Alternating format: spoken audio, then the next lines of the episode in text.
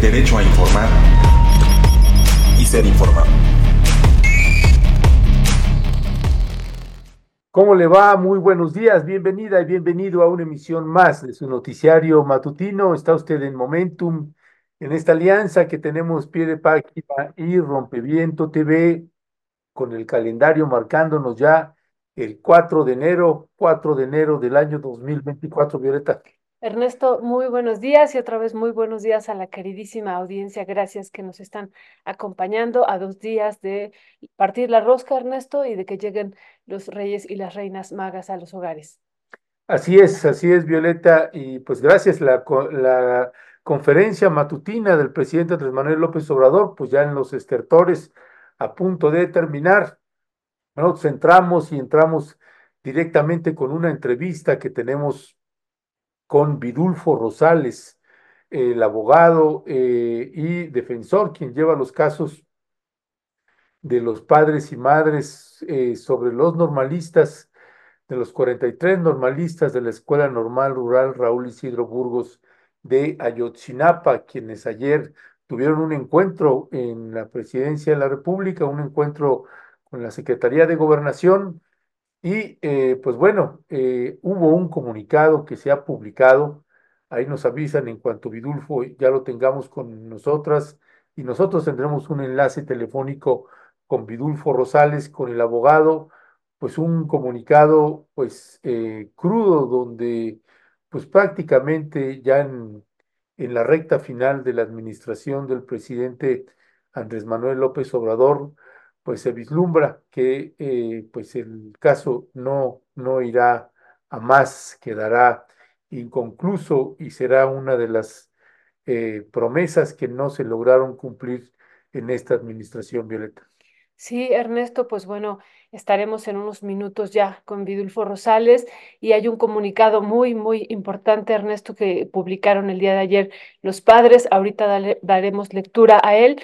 Nada más eh, decir, pues que hay una situación que ya conocemos, que se vuelve ahí a poner en el centro, que es eh, dar a conocer en primera instancia estos eh, folios, estos documentos del Centro Regional de Fusión de Inteligencia, Ernesto, que eso es parte de la demanda central de los padres, que se inicie con esos eh, documentos que han estado insistiendo desde el GIEI, Ernesto, los padres y el abogado que son fundamentales en el proceso de búsqueda de los estudiantes.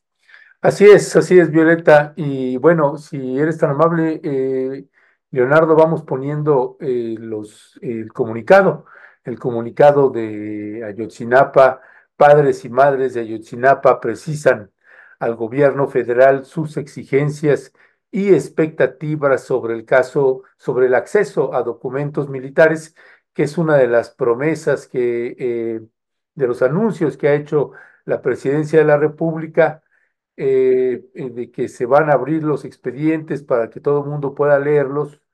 Y frente a ese discurso, pues los padres y madres de los normalistas señalan el día de hoy en reunión realizada en la Secretaría de Gobernación, los padres y madres de los estudiantes desaparecidos de la Escuela Normal Rural Raúl Isidro Burgos de Ayotzinapa, Guerrero, precisaron al gobierno federal sus exigencias y expectativas de acceso a la información frente al anuncio efectuado el pasado 29 de diciembre del año 2023 sobre la apertura de archivos militares.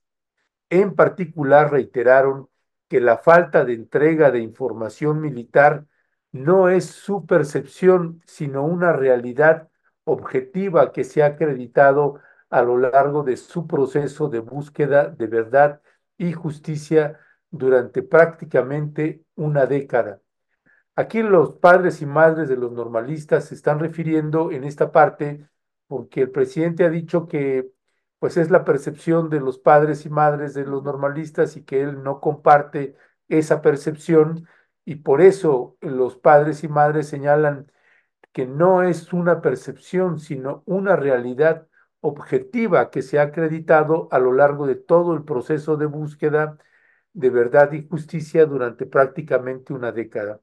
En ese sentido, insistieron que entre los documentos pendientes se encuentran alrededor de 800 folios del Centro Regional de Fusión de Inteligencia del SFRI, que eh, ya operaba en Iguala Guerrero en septiembre de 2014, así como transcripciones de llamadas telefónicas realizadas em, por actores. Ajá, se, me perdió la Por actores vinculados con los hechos. Los padres y las madres demandaron que la entrega de estos documentos a la CEGOP sea el primer paso de la anuencia a apertura perdón, de la anunciada apertura, descartando acudir directamente a la búsqueda en instancias militares, lo que solo reanudaría en esta simulación que terminaría protegiendo a la institución castrense cuando ésta ha sido opaca y poco leal ante el proceso de esclarecimiento. Máxime consideró que el pasado las familias ya visitaron los cuarteles sin que ello se haya traducido en la entrega de todos los eh, de la información en poder del ejército. Justamente por ello, las familias expresaron también su exigencia de que la revisión de los documentos participen expertas y expertos internacionales que han colaborado en el caso. Aquí estamos hablando del grupo interdisciplinario de expertas y expertos independientes y aquí se estaría refiriendo a Ángela Huitrago y a Carlos Beristain, los últimos integrantes de este grupo interdisciplinario. Eh, dice también, y señalan ellos, con la coadyuvancia de la Comisión Interamericana de Derechos Humanos ante la necesidad de que una tercera parte revise técnicamente los documentos. En el marco de, de, la reunión, las familias también expresaron su respaldo a las organizaciones que le han acompañado durante estos años ante las injustas e infundadas descalificaciones recientes. Finalmente, dado que el presidente de la República ha afirmado estar a la cabeza de la investigación, los padres y las madres reiteraron su pedido de agendar reuniones periódicas con el primer mandatario de cara al cierre del sexenio a efecto de revisar continuamente los avances del caso.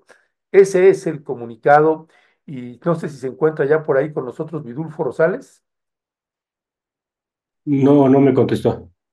Bueno, no, no hemos podido, no hemos logrado contactar a, Vidulfo, pero bueno, ese es parte del, del comunicado, un comunicado contundente, duro, eh, también en el sentido de seguir con la exigencia, porque pues se ha estado señalando no a la mentira histórica del ejército mexicano.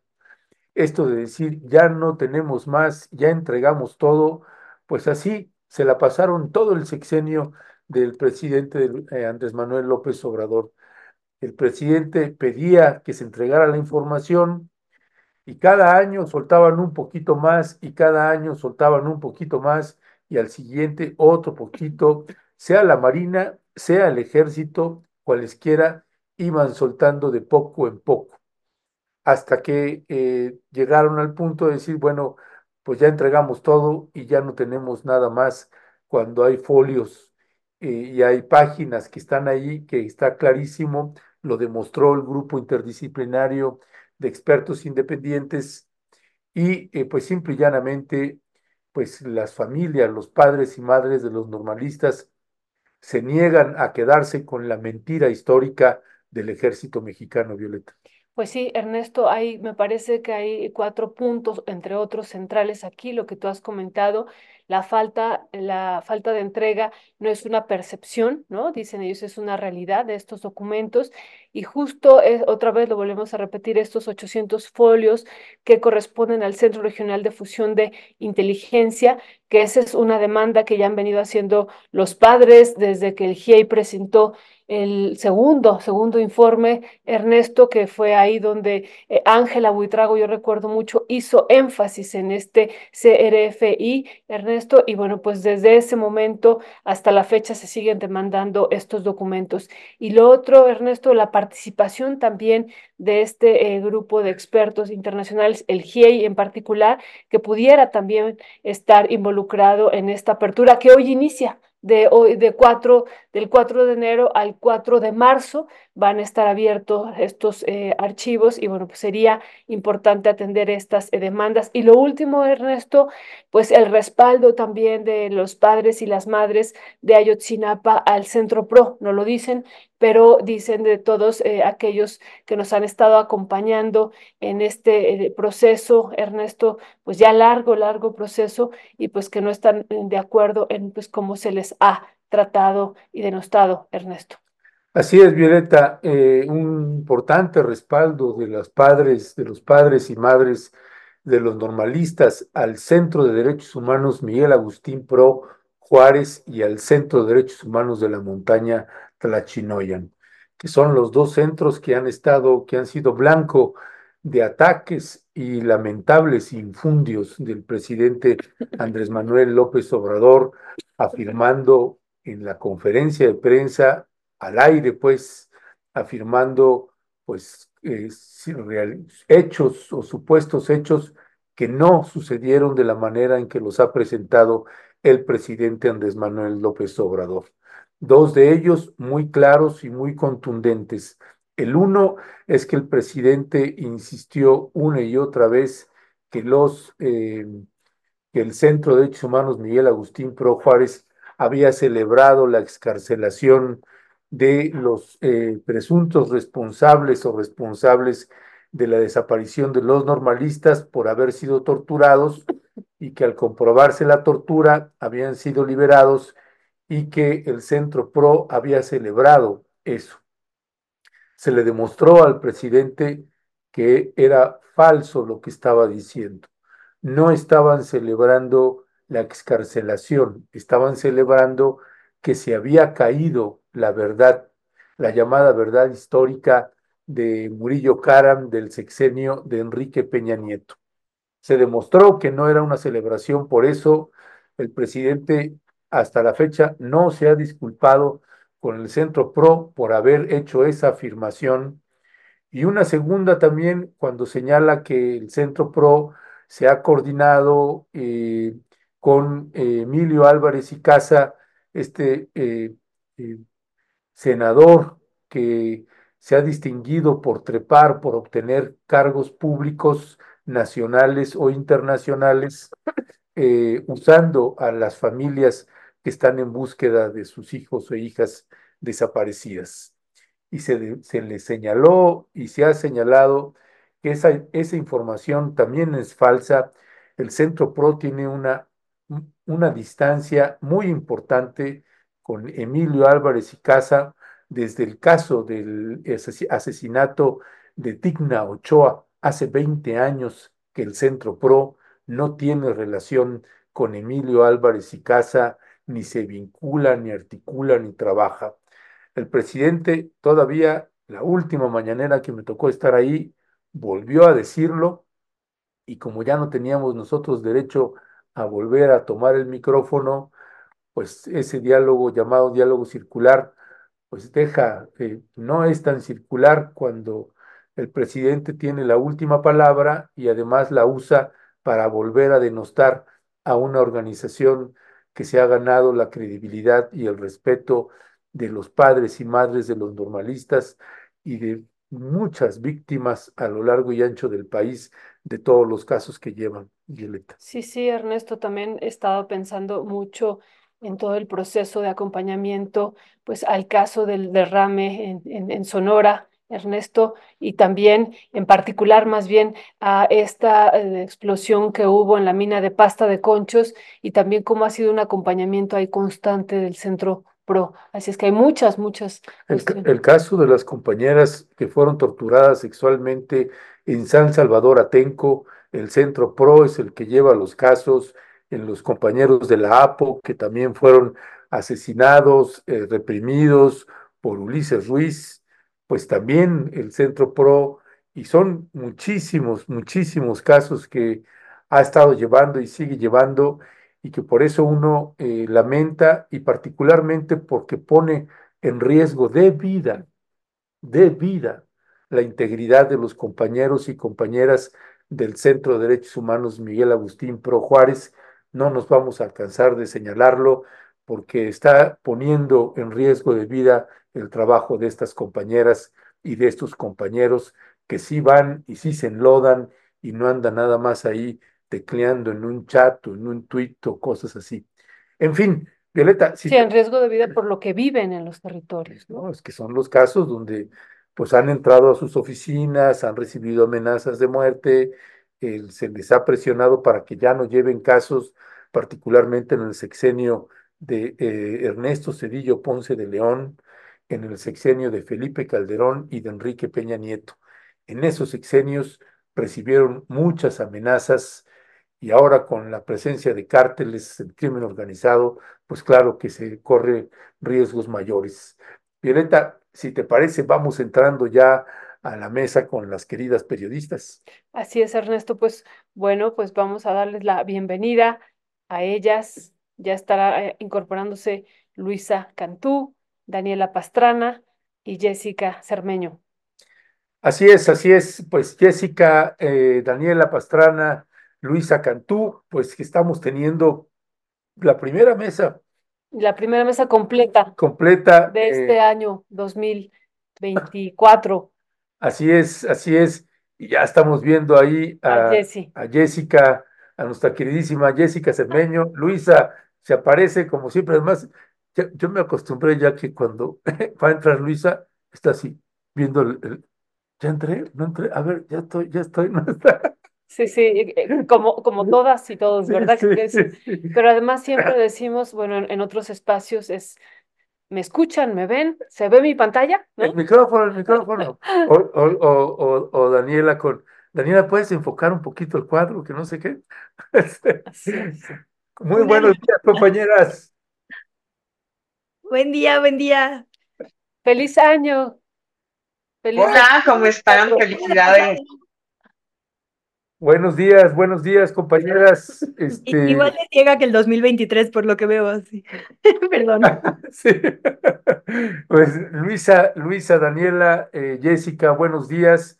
Y pues, y feliz, feliz año 2024, que nos vaya de mejor manera y que le vaya al país de mejor manera y al mundo de como le fue en el 2023.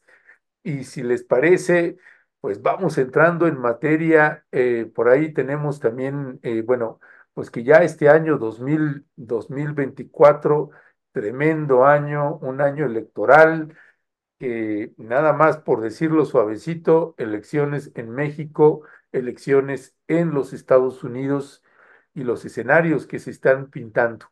Así que eh, tenemos por ahí una imagen de, de, este calendario electoral que tenemos para este año 2024 con la presidencia de la República, donde se juega todo el Congreso, Cámara de Diputados, Cámara de Senadores, eh, pues todas las presidencias municipales, congresos locales, gubernaturas, pues ahí está un mapa completo precisamente de las elecciones de este año 2024 y pues los se van presentando las encuestas y se va viendo cómo se va perfilando este proceso electoral, más todo lo que deviene eh, con pues todavía la falta de designación de candidatos y candidatas.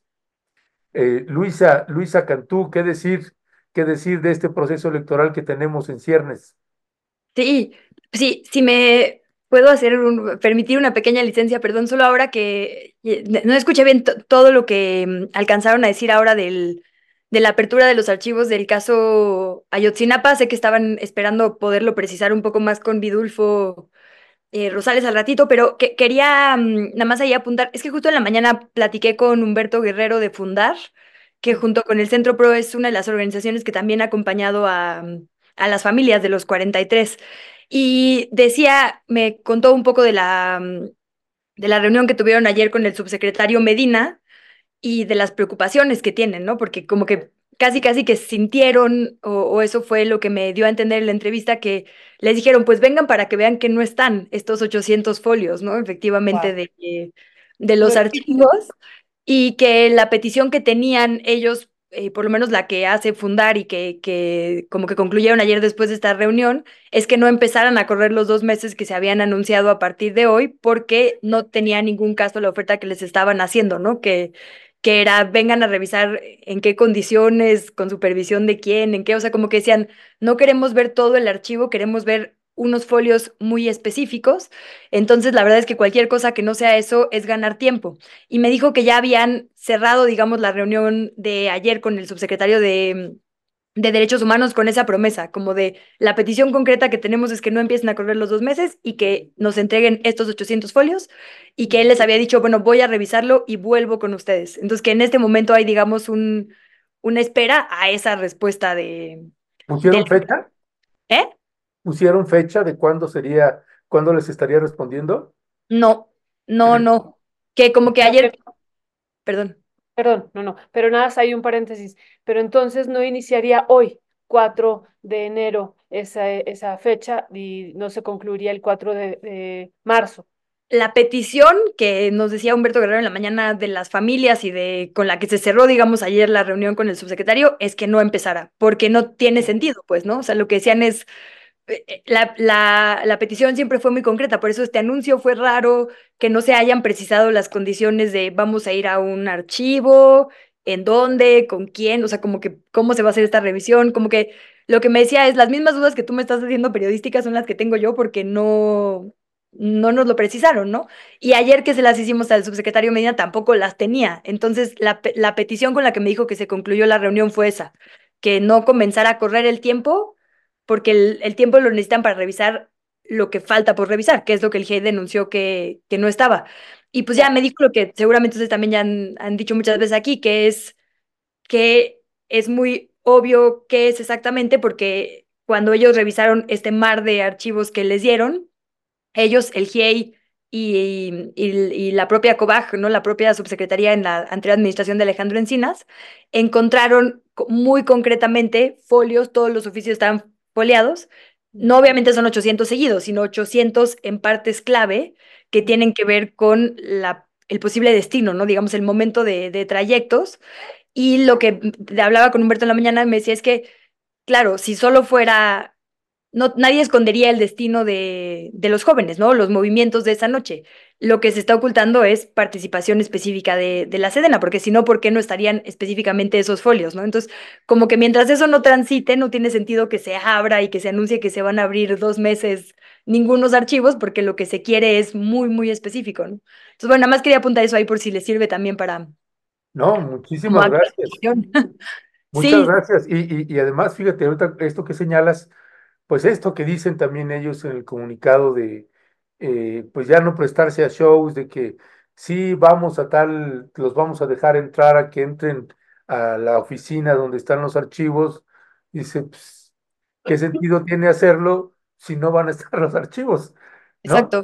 Este... Sí, que, que, por eso sabía más bien a, vengan para que vean que no están, pero es como, pues la sí. trazabilidad es muy clara, porque saben, no me acuerdo bien cómo se llama este centro, pero los folios saben dónde fueron creados, pues, esos oficios, saben que están en resguardo de la Sedena, o sea, como que tampoco es que digamos, ay, bueno, es que estamos buscando información en abstracto, son cosas muy concretas que sabemos quién hizo. Y otra cosa importante que me, que me decía es que eh, hay como la petición de seguir cierto, ciertas aristas de, de la investigación a partir de entrevistar a los militares que hicieron ciertas escuchas y que eso también era como una petición ahorita, ¿no? Para continuar con las investigaciones y que las de campo no han cerrado, pero que también están esperando como una actualización sobre qué es exactamente lo que se está haciendo de entrevistas y, e investigación en terreno, porque como que hace mucho que yo no oía que se hablara de eso y le pregunté si todavía había algo o esa etapa ya había concluido y me dijo que también otro pendiente, digamos, es ese corte de caja, ¿no? Mm. Pues entonces a ver, a ver qué les responden, porque sí, Claro. Oigan, pero eso sí tiene un objetivo, ¿no? El objetivo es que el ejército diga, miren, los dejamos entrar en cualquier condición. Ese es, para mí esa es la única razón por la que estén haciendo en estas condiciones, ¿no? Eso, de abrir los archivos. Y que justo, sí, esto que, y Humberto decía, pues es que eso también además le traslada la responsabilidad a las familias, es como tú no lo encontraste, en vez de yo no te lo di, ¿no? Sí, sí. Dani, ¿tú quieres Perdón, decir sobre este tema antes de entrar a los temas eh, de la mesa? No. Entonces, bueno, pues Luisa, Tienes la palabra, Ernesto te había comentado sobre este primer tema del proceso electoral y que también tú apuntabas otro, no solamente es Estados Unidos, México, eh, Rusia y en otras partes del mundo una parte importante estará involucrada en procesos electorales este año. Adelante, Luisa. Exactamente la mitad de la población mundial. es que es una locura. Es un año que es una locura, sí. Em, son, bueno, ya decías tú varios, Irán, El Salvador, Venezuela, India, por poner algunos extras. No, no todas las elecciones son necesariamente para cambiar presidencias o primeros o primeras ministras. También hay legislativas, ¿no? Por ejemplo, la Unión Europea con los diputados y así. Es un año muy fundamental, bueno, muy eh, estratégico, digamos, para la política internacional. Del, ya sabemos obviamente lo que se juega en México, pero un ángulo que yo quería apuntar para la mesa que me parece muy importante es que también es un año electoral en el que se juega la definición de las guerras, porque lo que pasa en Estados Unidos con quien gane, digo, si vuelve a ganar Joe Biden, que a los datos de hoy pinta que no será así, pero si vuelve a ganar Joe Biden, pues quizá la cosa no cambie tanto, pero si regresa Trump, que es lo que por lo menos los compiladores y las encuestas como Real Clear Politics, seguro ahí ya podrá aportar más, apuntan a que podría suceder, o, al menos lleva ahorita, digamos, la ventaja en las encuestas, tanto del Partido Republicano como de la contienda en general. La cosa sí cambiaría, cambiaría la guerra en Ucrania, probablemente también habría redefiniciones sobre los recursos que se están invirtiendo en Israel. Entonces eso es, digamos, por un lado importante. En Ucrania, en teoría, Zelensky vence su periodo en marzo. También ahí está como el mundo en vela sobre si, eh, en, vela sobre si va a, mm, a convocar elecciones o no, porque también la propia legislación, en caso de haber una guerra activa, tiene sus propios candados. Está la elección en Rusia, que en este momento tiene a Vladimir Putin con índices de popularidad arriba del 80%, lo cual es una locura en medio de una guerra, pero parece que ha sido una especie de referendo, ¿no? Para, para esta mm, decisión que tomó.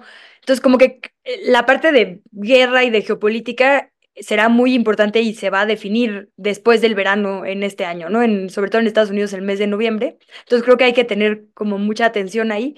Y pues por supuesto lo que nos atañe, bueno, el tema de Irán también, con sobre todo el atentado de ayer y toda la configuración, digamos, el apoyo que se está haciendo allá entre los países árabes en, en esta escalada de violencia de Israel. También, o sea, creo que como que muchas cosas se pueden definir.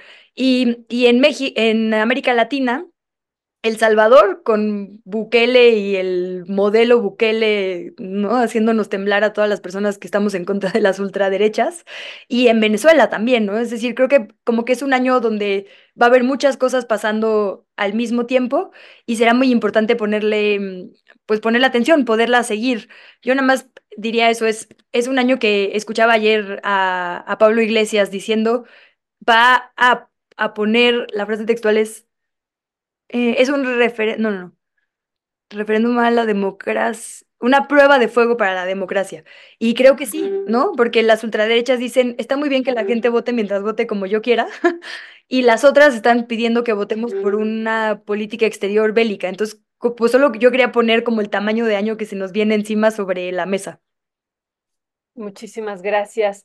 Luisa, Dani, eh, ¿cuál sería tu primera valoración sobre este proceso que vamos a vivir? Y esto que decía ahorita Luisa es una prueba de fuego a la democracia y bueno, involucrados tres países en América Latina, El Salvador, Venezuela y México.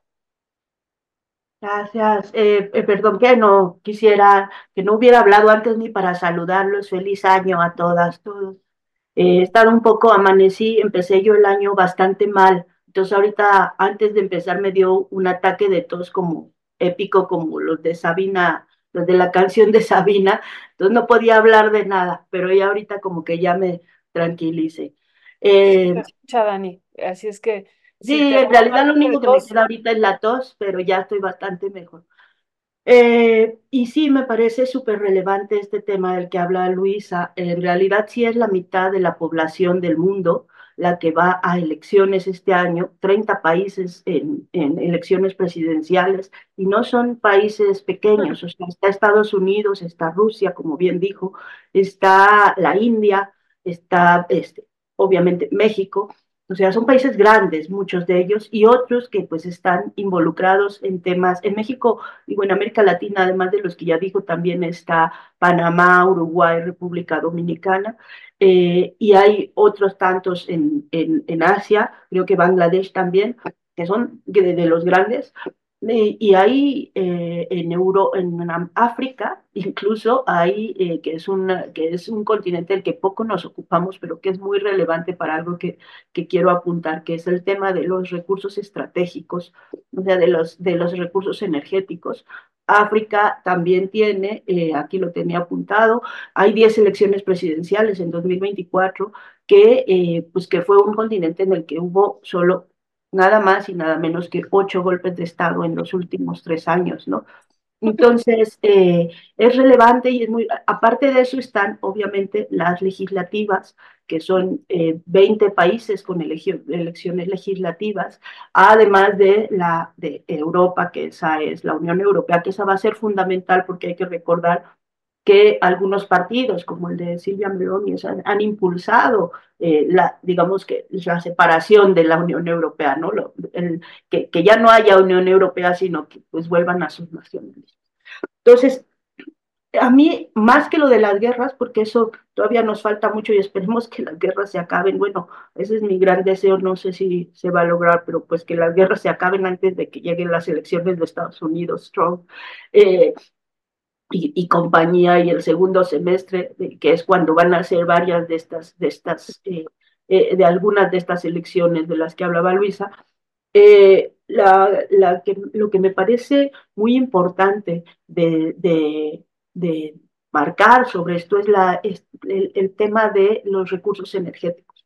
Buena parte de las guerras pues tienen que ver con esto, aunque aunque tienen muchos componentes ideológicos y aunque tienen muchos componentes eh, culturales, religiosos, pues en el fondo siempre tienen que ver con la guerra por los recursos energéticos del planeta, que pues están concentrados obviamente en algunas regiones del mundo, muchos en África, otras en América Latina, creo que eso ya lo hemos dicho, eh, y en Rusia, por supuesto, que, que, es finalmente una buena parte de por qué no ha... Eh, no tiene esta popularidad con el, con, con el refrendo de la guerra y por qué no ha caído a pesar de las 1.400 medidas unilaterales que tiene económicas, ¿no? Eh, eh, el, el, tema para mí central y, a donde quiero llegar, y quizá a lo mejor Violeta, tú nos puedes ayudar también a poner focos ahí porque es parte de mi preocupación, es el asunto del litio, ¿no? Eh, ahora con la elección de Milley, ha estado eh, no, no, poco oculto su intención de abrir, de, de, de digamos, de, dejar. Eh, eh, el Cono Sur tiene importantes eh, yacimientos de litio y bueno, tenemos por otro lado su relación con, con el dueño de X, el Musk, que además es dueño de Tesla, que ha tampoco ha negado, y perdón si me atoro, pero ya voy a cerrar, tampoco ha negado su, eh, su, incluso ha dicho, ¿no?, que él apoyaría golpes de Estado por el litio. Entonces, creo que ese va a ser un tema que sí nos afecta directamente, estratégico, en la posición de México, en cómo van a darse todos estos cambios. Parece, todo parece indicar que hasta ahorita puede ganar Trump en noviembre del año que entra, puede, eh, Putin se va a mantener, eh, en, las elecciones en Rusia. Eh, digamos, no hay ninguna señal en el sentido de que esta enorme guerra que se está, de que esta configuración mundial va a cambiar en el sentido bélico, por lo menos yo no la veo, pero sí creo que todos estos cambios que va a haber en los países van a definir hacia dónde se abre más o dónde se cierra más la posibilidad de que eh, los intereses económicos detrás de estos recursos energéticos eh, pues sigan avanzando o tengan freno. Y creo que eso es como, como lo que a mí más me preocupa y más bien lo que quisiera dejar aquí como asentado para 2024 y por qué, nos, por qué es importante que estemos pendientes de cómo se recompone el mundo en este año mega electoral. ¿Quieres comentar algo? Eh, no sé, tú quieres, eh, ya luego lo, lo, lo abordamos. Sí, okay. sí, que es muy importante esto que dice. Dani y justo pues ayer también ya estábamos viendo que se está reactivando a partir de lo que dice Dani, toda la discusión sobre el litio en América Latina, pero bueno, ya lo estaremos comentando ahorita. Así es, así es. Eh, pues mi querida Jessica Cermeño, tiene usted la palabra. Pues muchas gracias. Eh, yo quiero mencionar otras tres cosas sobre las elecciones en el 2024, no precisamente las elecciones acá en México, pero que creo que es importante, ya lo decían eh, Luisa y Dani, la importancia de las elecciones en Europa y específicamente en el Parlamento Europeo, porque la tendencia que se ha visto es que el Partido Popular Europeo se está aliando con los partidos de ultraderecha prácticamente de todos los países de Europa, de los 27 países que están involucrados en la Unión Europea, y eso implica muchas cosas, además de las decisiones que se pudieran tomar a favor o en contra de Israel, también en la eh, distribución de recursos eh, que tienen que ver específicamente con temas de migración, ¿no? Con temas de biodiversidad. Y si un, los eurodiputados, los 700, la, la Cámara conformada por esos 705 eurodiputados, termina siendo eh, algo como el Partido Popular eh, Europeo, la, principal, la principal fuerza, esto va a cambiar muchísimas cosas. Eh. Y lo que a mí más me preocupa, por supuesto, es el tema de la migración, y ustedes saben cómo están los flujos migratorios a nivel mundial, no solamente en México, y que eso implique obviamente una mayor victimización para los migrantes. Esa es una. La segunda que a mí me gustaría mencionar, por supuesto, ya lo decía Luis, es la importancia de la elección en Estados Unidos, que las encuestas efectivamente ponen a Donald Trump por encima de Joe Biden. Eh, entre los electores eh, lo ven más fuerte, lo ven con más posibilidades de, de, hacer cambios, ¿no? Le gusta a la gente en Estados Unidos y no solamente a, a, los que nacieron allá, sino también a los latinos y a segundas generaciones de latinos, terceras generaciones, que ponga eh, Estados Unidos por encima de todo Donald Trump. Y él está haciendo una batalla legal muy importante para que le permitan estar en los comicios, porque digamos que hasta ahora, ante esa popularidad, la estrategia eh, no solamente del Partido de, Demócrata, sino también de varios eh, organismos estatales, es no dejarlo participar ni siquiera en las elecciones eh, primarias, ¿no? Eso ya pasó en Colorado, ya pasó en Maine, y en este momento Trump está impugnando la decisión de Maine de no que no, él no aparezca en la boleta. Vamos a ver qué pasa, pero pues también ustedes saben, y ese también es todo un tema que dará, dará para mucho, que el día de ayer se dieron a conocer toda la lista de los clientes de Jeffrey Epstein, ¿no? En Estados Unidos, ¿no? Eh, Jeffrey Epstein, este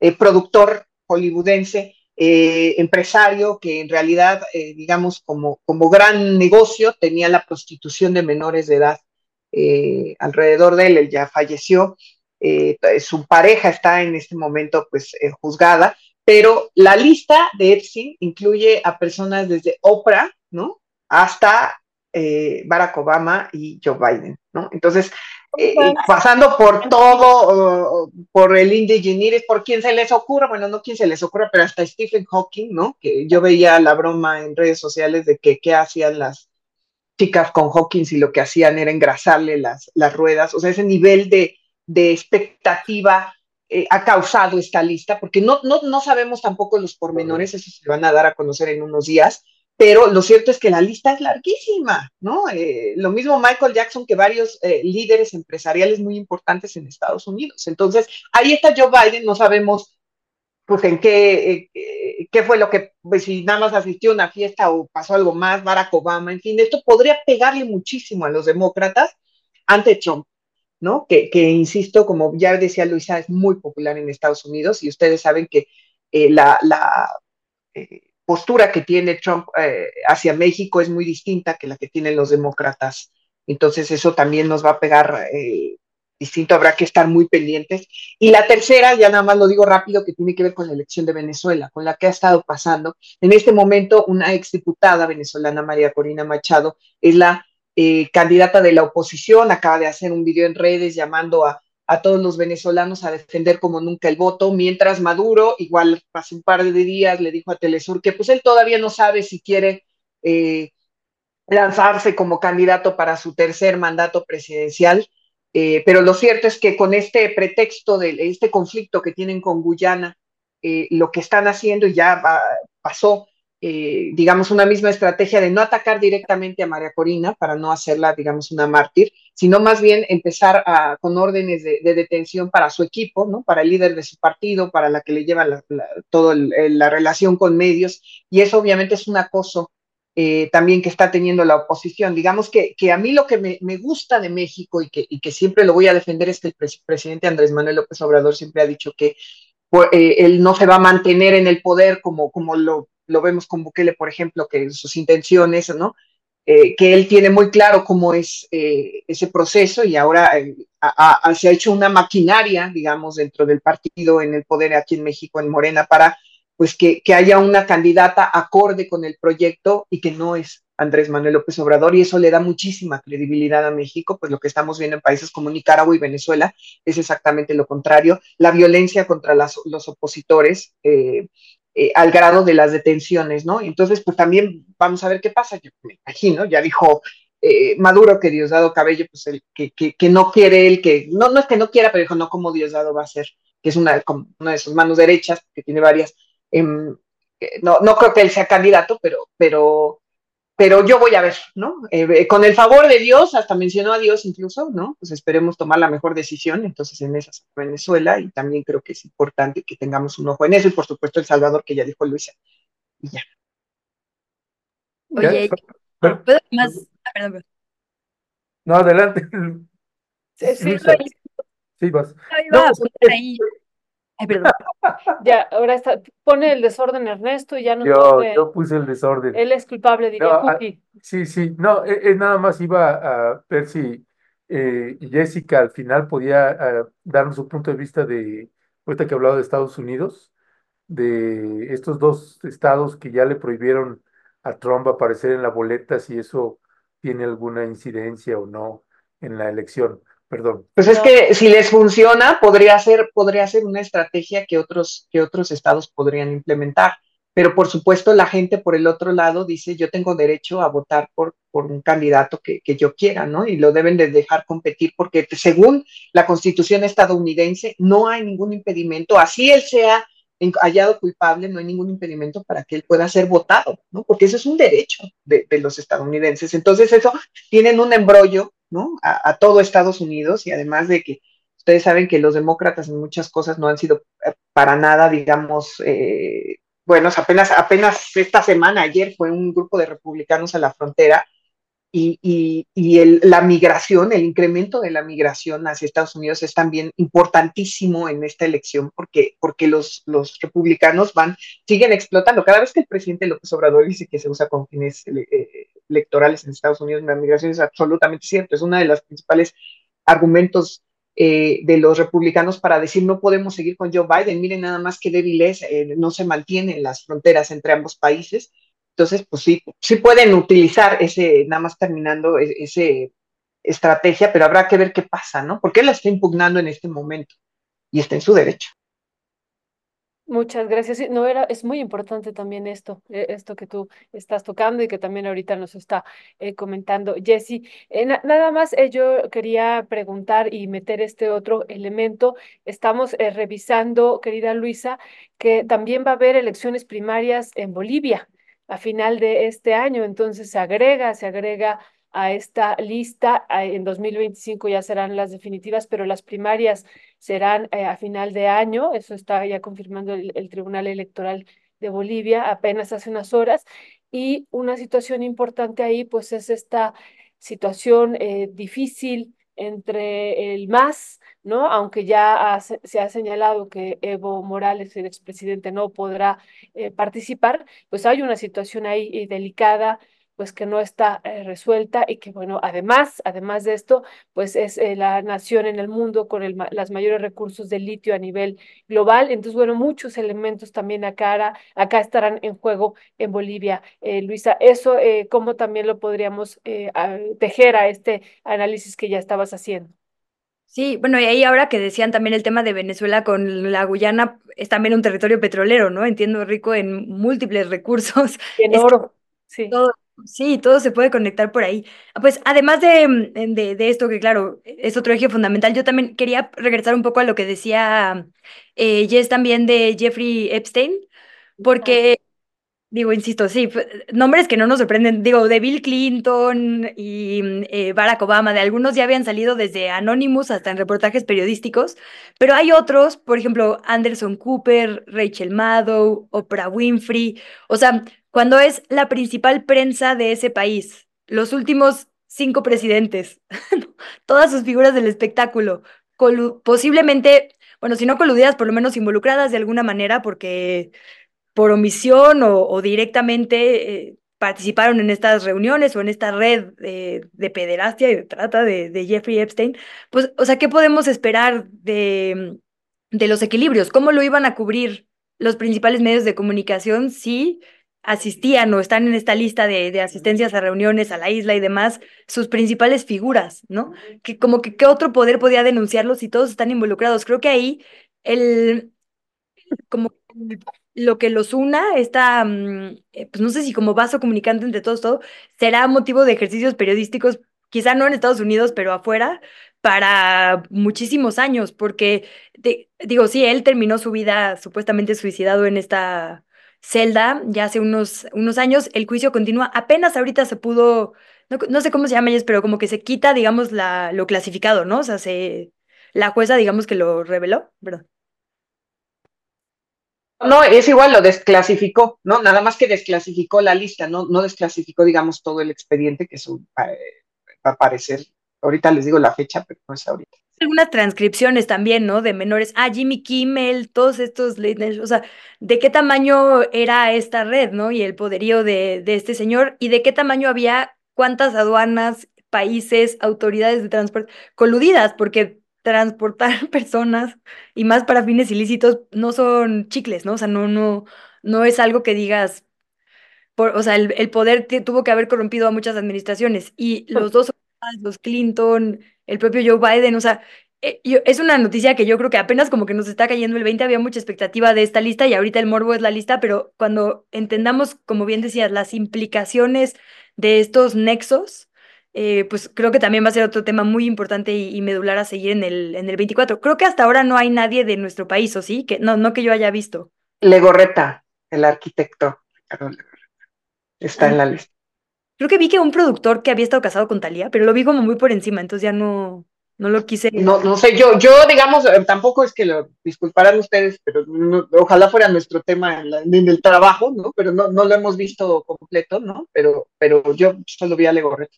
Y son, fueron 40 documentos los que se desclasificaron. Y digo, nada más, digo otra cosa muy rápida.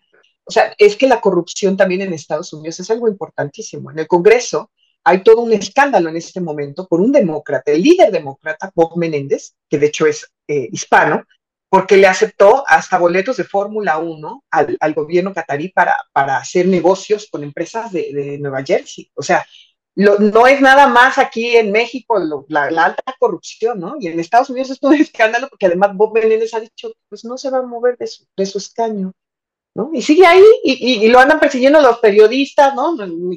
Mi, colega Claudio Seda, mi, amiga de, de, Washington, corresponsal en, de mi visión allá, lo anda persiguiendo para ver cuándo, cuándo decide irse y él como muy quitado de la pena. y, y ya se comprobaron todos los sobornos. O sea, es impresionante. Pues no, y, ahorita ahí este nombre que estabas viendo, Violeta. Sí, que también está Tom Hanks, ¿no? O sea, varios, varios en, en, la lista. Y lo que comentábamos antes de entrar, eh, Ernesto y yo, pues como ustedes, ¿no? Eh, revisamos todos los periódicos o la mayor parte y las tendencias y veíamos que ya tenía pues todo, muchas horas siendo tendencia, todos los nombres, ¿no? O sea, esa es la nota ahorita en, en México y en el mundo y bueno, pues qué bueno que ustedes aquí, gracias Jesse, Luisa y Dani, que estamos hablando también de, de esto, pues que no es menor, no es menor incluso esto que decías, eh, Luisa, pues los cinco expresidentes del país más poderoso del mundo, pues están en esta lista, así es que no es menor. Pero ya me perdí, ahora sí, ya no, sé a quién le toca a Dani. muy calladita. Bueno, con o no. Sí. Bueno, pues yo ya nada más para cerrar, porque sí son, es, es, o sea, sí creo que es importante que estemos enterados de cómo está, cómo se mueve la política en el mundo, porque a veces, no, bueno, ya saben, yo eso ha sido un tema para mí central y creo que Un tema es esto, la corrupción, que la corrupción cómo se mueve a gran escala y cómo nos impacta a veces de, ciertos modos, ¿no?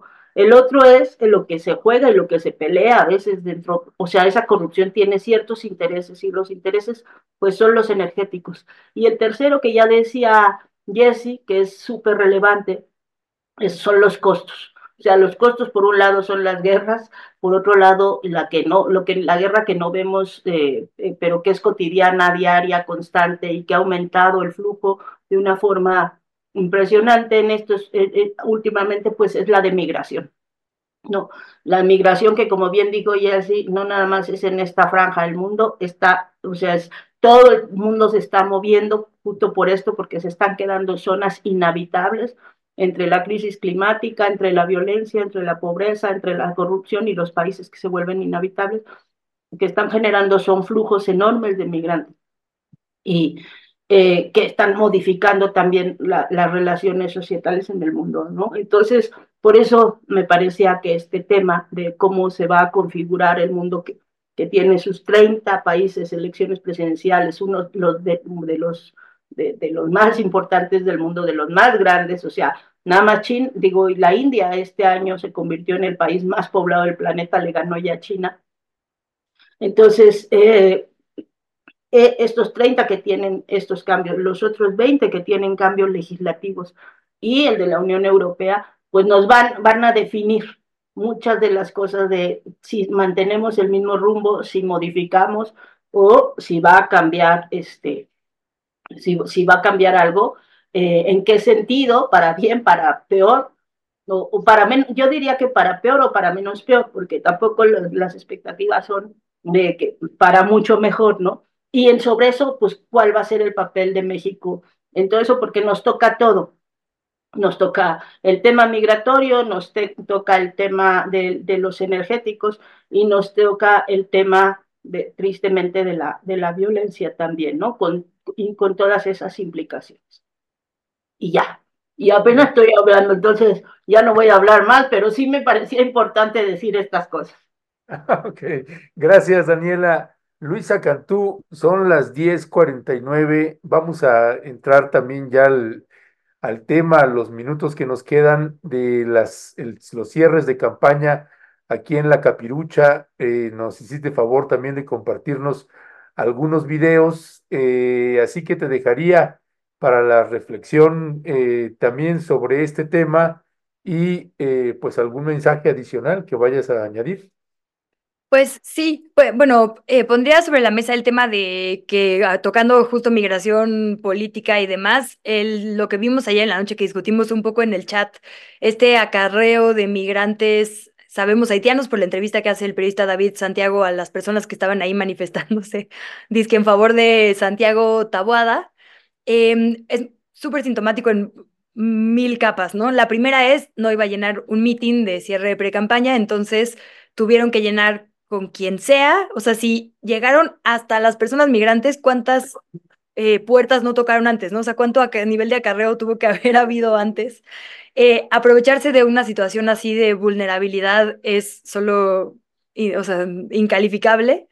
Eh, y bueno, y, la, y creo que la, el hecho, digamos, súper condenable y las reacciones que, que ha habido, ¿no? A, a, esto. El, en el chat del precandidato único de la oposición de Santiago Tabuada, eh, mandó su jefe de prensa un como fotomontaje, porque después ya en internet yo vi que, claro, son banderas de otra cosa y le pusieron un Claudia al frente. Eh, dijo, no, este, no conocemos a este grupo y además el oficialismo ya lo había hecho, ¿no? que es esta campaña de decir, eh, Morena, este, sí, sí, lo, sí somos malísimos, pero todos somos iguales. Me pareció como muy claro, muy poco asertivo y bueno, digno de análisis. Y ahora a otros analistas, se supone súper pro democráticos y pro prensa, hoy atacando en un lado sincronizado a este periodista, diciendo que él hizo un montaje. Cuando está el video completo, él se ve que llega, le llama la atención, se les acerca. Ya salió también una foto de un funcionario de Álvaro Obregón justo como moviendo a ese grupo de personas migrantes. Entonces, pues muy sintomático y, terrible, ¿no? Lo que, lo que se avecina en cuanto a campañas aquí en la capital. De ese lado, Eh, digo, vimos a Salomón Chertorivsky y a Santiago Tabada haciendo nada más que comiendo tacos. A mí eso, como que no sé por qué sus estrategias sean como, soy tan banda que hago lo que la gente hace todo el tiempo sin hacer caras, porque ahí comiendo su taco de lengua al pobre Santiago casi le, casi se muere, pero bueno, como sin nada de sustento, ¿no? Como que veo a Movimiento Ciudadano haciendo campaña alrededor de unos tenis, alrededor de una figura eh, absolutamente aspiracional, hueca, como que me parece muy triste que no hemos podido ver hasta este momento nada de sustancia en, las campañas de la oposición. Em, ahorita, la verdad es que solo por diversión mandé un video de Xochitl un como montaje de una niña que llega a su casa y dice que toca. Ahorita a ver si lo podemos ver solo por las risas. Pero bueno, que quería como cerrar diciendo eso, que la precampaña, apenas viene la campaña, pero la precampaña ya nos dejó ver un poco de la estrategia de cada quien. Y yo quisiera resaltar en medio de todo este cochinero y como cruce de descalificaciones, la verdad, y, y perdona ahí si no puedo ser objetiva, pero la campaña de Clara Brugada y este último spot que publicó, eh, yo, yo casi lloro, o sea, como diciendo a las mujeres le debemos el desayuno del día y, o sea, como todo, pues todo nuestro día, todo lo que funciona en la ciudad que a veces no nos damos cuenta, o sea, como que si nos paráramos a hacer este paneo, como se dice, de cámara que ella hace en el spot, en todos lados hay alguien que está haciendo que eso funcione, que eso se sostenga con alfileres, pero que se sostenga en nuestra vida. Y su campaña tiene que ver con quitarles ese peso y regresarles a esas personas los derechos, ¿no? que se merecen. Entonces, como que ha sido una campaña que se ha caracterizado por no atacar a nadie más y eso me parece a destacar porque literalmente las demás personas, la campaña de Xochitl completa, la de Santiago Taboada, la de Yetorivsky no, esa sí se la voy a dar, creo que en realidad él se ha dedicado a andar en lo suyo, en lo local, pues en lo nacional no tenemos candidato ni candidata de Movimiento Ciudadano, pero como que todo ha sido solamente tirar, hablar del cambio, de lo nuevo, como si la gente estuviera pidiéndolo, en vez de hacer propuestas. Y eso me parece muy lamentable por todos lados. Sé que todavía no es el momento de hacer propuestas, vendrán las campañas, pero en vez de tener un, un momento de presentación, de enseñarnos lo mejor de quiénes son, nos han enseñado que pueden ser groseros, ¿no? Con, con, con quien tienen enfrente. Y lo que está haciendo Clara me parece, ah, ese que estamos viendo justo, eh, me parece como a mí me gustaría ver las campañas, no solo de ella, sino de todas las personas, con propuestas, ¿no? Con caras, sin actuaciones. A ver si ahorita quieren ver el de, el de Xochitl nada más para que, para que podamos hacer el contraste de proponer y de enseñar, digamos, qué es tu, tu plataforma a estas actuaciones que de verdad yo no entiendo para qué eh, hay un universo, ¿no? En, en, en, en, lo que significan como, como personas y como propuestas. Entonces, pues solo como que haría ese llamado en este periodo de intercampaña que ya empieza en la ciudad y que va a empezar próximamente en, en lo nacional. Digo en la ciudad porque aquí estamos, pero bueno, en todos los lugares donde va a haber elecciones, a que exijamos un poquito más, ¿no? Que sí exijamos sustancia y no nada más que se estén gastando nuestros recursos en estas vergüenzas de, de, spots y de, y de recorridos y de campañas. Salía este dato ayer de que Movimiento Ciudadano ha gastado en los últimos dos años 50 millones de pesos en spots en Internet. Entonces, claro, uno cree que Mariana es una super influencer y que Movimiento Ciudadano es una campaña juvenil y moderna, pero en realidad solo es una campaña de muchísima lana pautada para enseñarnos los fregados tenis. Y para eso están invirtiendo dinero, para enseñarnos unos tenis, no para decirnos, este es mi diagnóstico, esto soy yo, ¿no? Entonces, pues solo hablando ahora de que tenemos la mira en la configuración que queremos que haya en el mundo, sobre todo queremos una mira en, yo en nuestra ciudad y por supuesto en nuestro país, y eso implica que pedirles que eleven bastante más su nivel de, de debate y de propuesta. Si quieren ver el de Xochitl, nos podemos reír un ratito, o si no, pues ya lo dejamos. A ver, no, si, si lo puedo. Sí lo, Amigues, lo estoy afuera de la casa de Xochitl Gálvez. Vamos a tocar, a ver si me abre. Sí. Eh, hola, este, ¿puedo pasar a rápido hacerle una pregunta a la candidata? No, ahorita no se puede. Por favor, es rapidísimo de volada. ¿Pero quién lo busca? Este, Regina, una chica joven. ¿Pero para qué? Una pregunta rapidísima. No, es que no, no, ahorita no se puede. Por favor, por favor, así súper rápido. ¿Qué tan rápido? Tres minutos, no me tardo más. Es que me van a regañar. Ándale, joven, no le regañan, yo, me, yo le digo que me metí. No... Amigues, no manchen, ya me dejaron entrar. A ver qué pedo. A ver.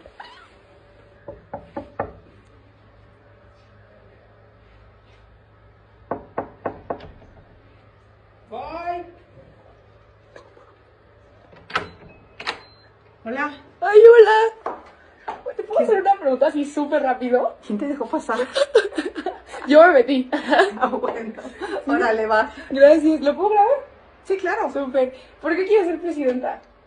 Ay, porque quiero que no tengas miedo cuando vas a la calle sola, porque quiero que tengas un mejor trabajo, porque quiero que la educación mejore, está de la fregada todo, que haya medicamentos, que tus papás, no sé si ya tengan la pensión o no, no, estás, estás joven, ¿no? Pero tus abuelos, que además de tener la pensión de adultos mayores, pues tengan un aparato auditivo, tengan medicamentos, tengan atención médica. Por eso quiero ser presidenta, para que tenga un México chingón. ¿Te Súper. late? Súper. Muchas gracias. Y perdón. No, nada. Bye. Buenas noches. Valen mil, valen mil. No, no. O sea, es que no sé si, si es a propósito para que lo comentemos, porque tal vez eso sí es una campaña exitosa, ¿no? Que es tan evidentemente ridículo que entonces lo estamos hablando, o de plano se ríen de nuestra inteligencia de una manera cínica, ¿no? Muy, muy brutal. Entonces, pues ya, solo quería poner eso sobre la mesa también. O piensan que es inteligente. O es que, es- eh, bueno, sí, sí, híjole. Max Cortázar me... creativo y simpático. También puede ser.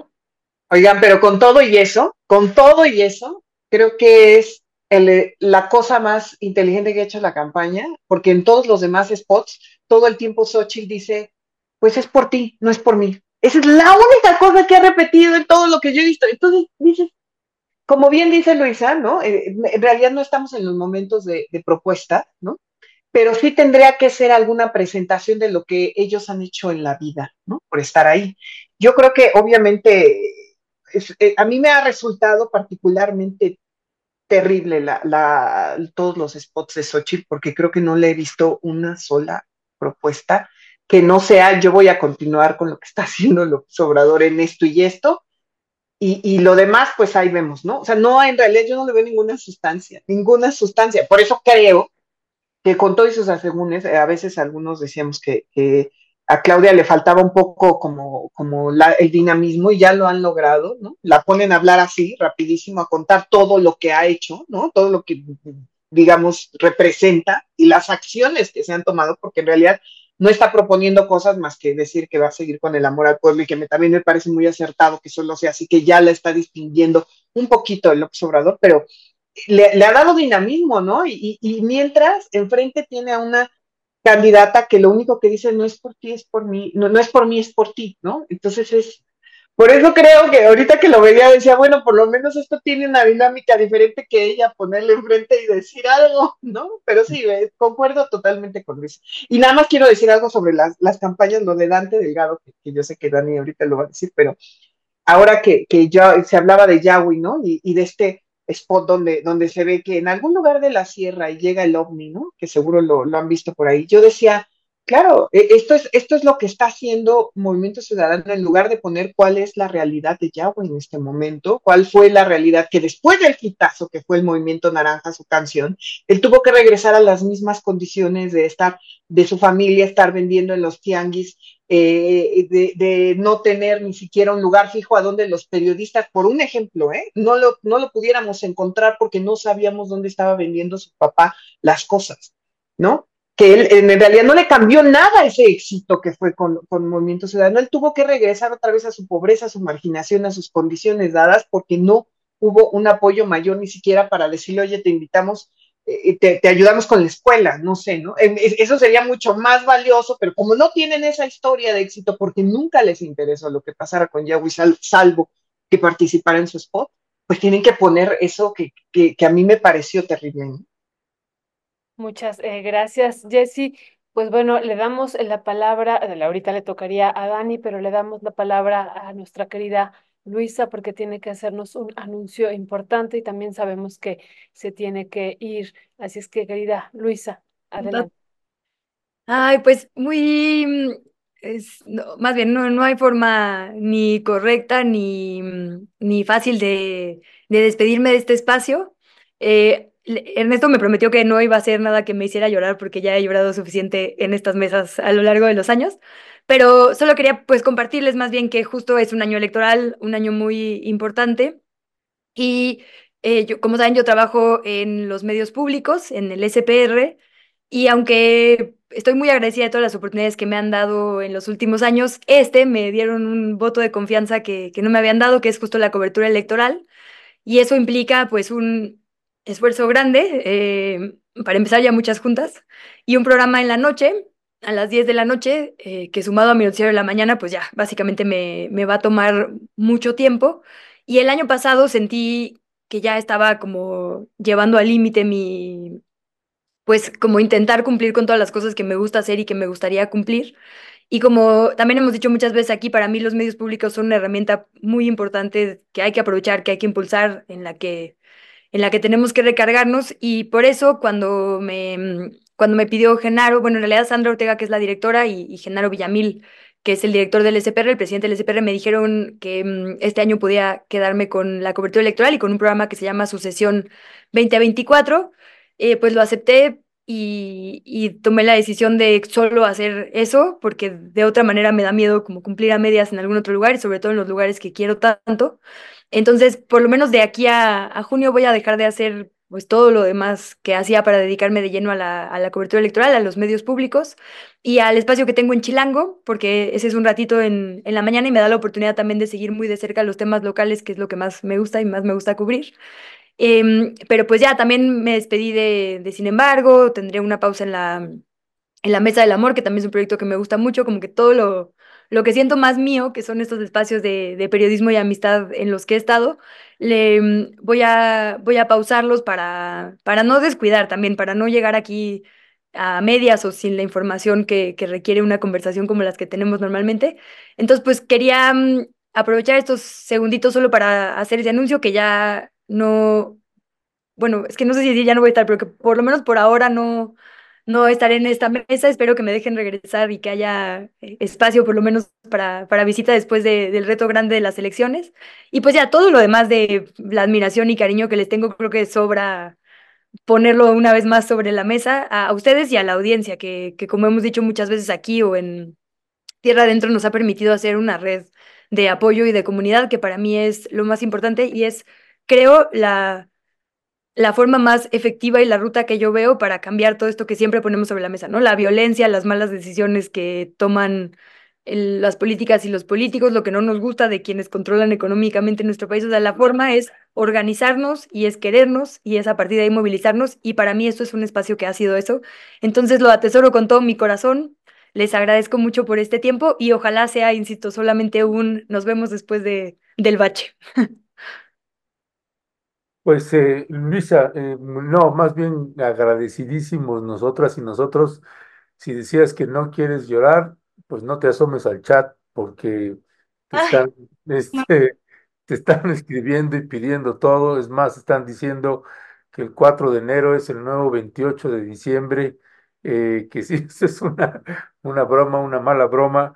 No, es la realidad y entendemos perfecto la decisión de Luisa la saludamos también y no solamente es de que si te, cuando pasen las elecciones, si te aceptamos nuevamente, aunque no quieras, vamos a ir por ti para que te regreses con, con nosotras y nosotros y eternas, eternas gracias este, por todo lo que nos has regalado y esperamos verte pronto y seguirte viendo en los medios públicos. Y ya le avisamos también a Luisa que como quiera no se va a escapar así nomás, que también le estaremos llamando para alguna entrevista, para cosas así, así que... No, cada ocho días. Cada ocho días.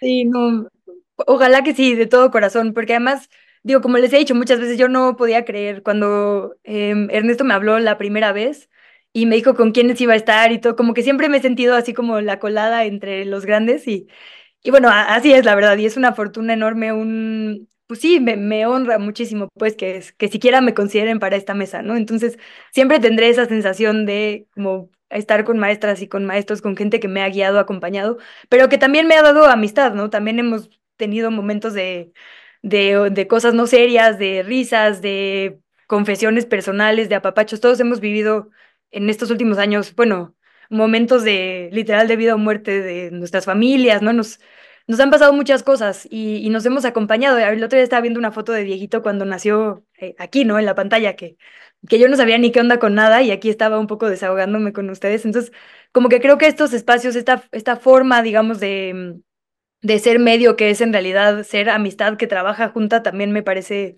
pues, que, que no se debe soltar así nada más. Entonces, nuevamente, muchas gracias. Yo, yo también, eh, Luisa, mira qué bueno que hoy pude estar aquí. eh, Le decía Ernesto, qué bueno que voy a estar con Luisa en este, este día que digo, para nosotros también es, eh, o sea, son muchas cosas aquí que se juntan, pero qué, qué bueno que no tuve y que ir a la UAM y que me toca también aquí decir algunas palabras. Y lo primero que quiero decirte es muchas, muchas gracias por todas tus enseñanzas, gracias infinitas. También, bueno, pues te queremos mucho a ti, a tu mamá, a tus hijos, a tu familia, así es que gracias, gracias, pero gracias también insistimos por todas las enseñanzas y como dice Ernesto, pues no te vas a deshacer de nosotros, ahí siempre te seguimos, siempre, siempre en la octava te seguimos, ahora en Chilango Radio, yo todos los días que voy a dejar a mis hijos, ahí estás acompañándonos con nosotros, así es que tú vas a seguir ahí y ahí te seguiremos viendo en la Escuela del Amor también, aunque vas a hacer una pausa, pero bueno, to- todos eh, estaremos ahí pendientes de tu caminar y por supuesto qué bueno que nos dices que vas a cubrir las elecciones 2024, pues estaremos ahí muy, muy atentos y como tú dices, pues en la importancia que tiene también eh, estos espacios públicos que son cruciales y qué bueno que alguien eh, como tú con este nivel que tienes de análisis, Luisa, pues eh, que esté ahí, así es que pues lo abrazamos mucho, lo celebramos y pues eh, muchos besos y abrazos en este nuevo camino.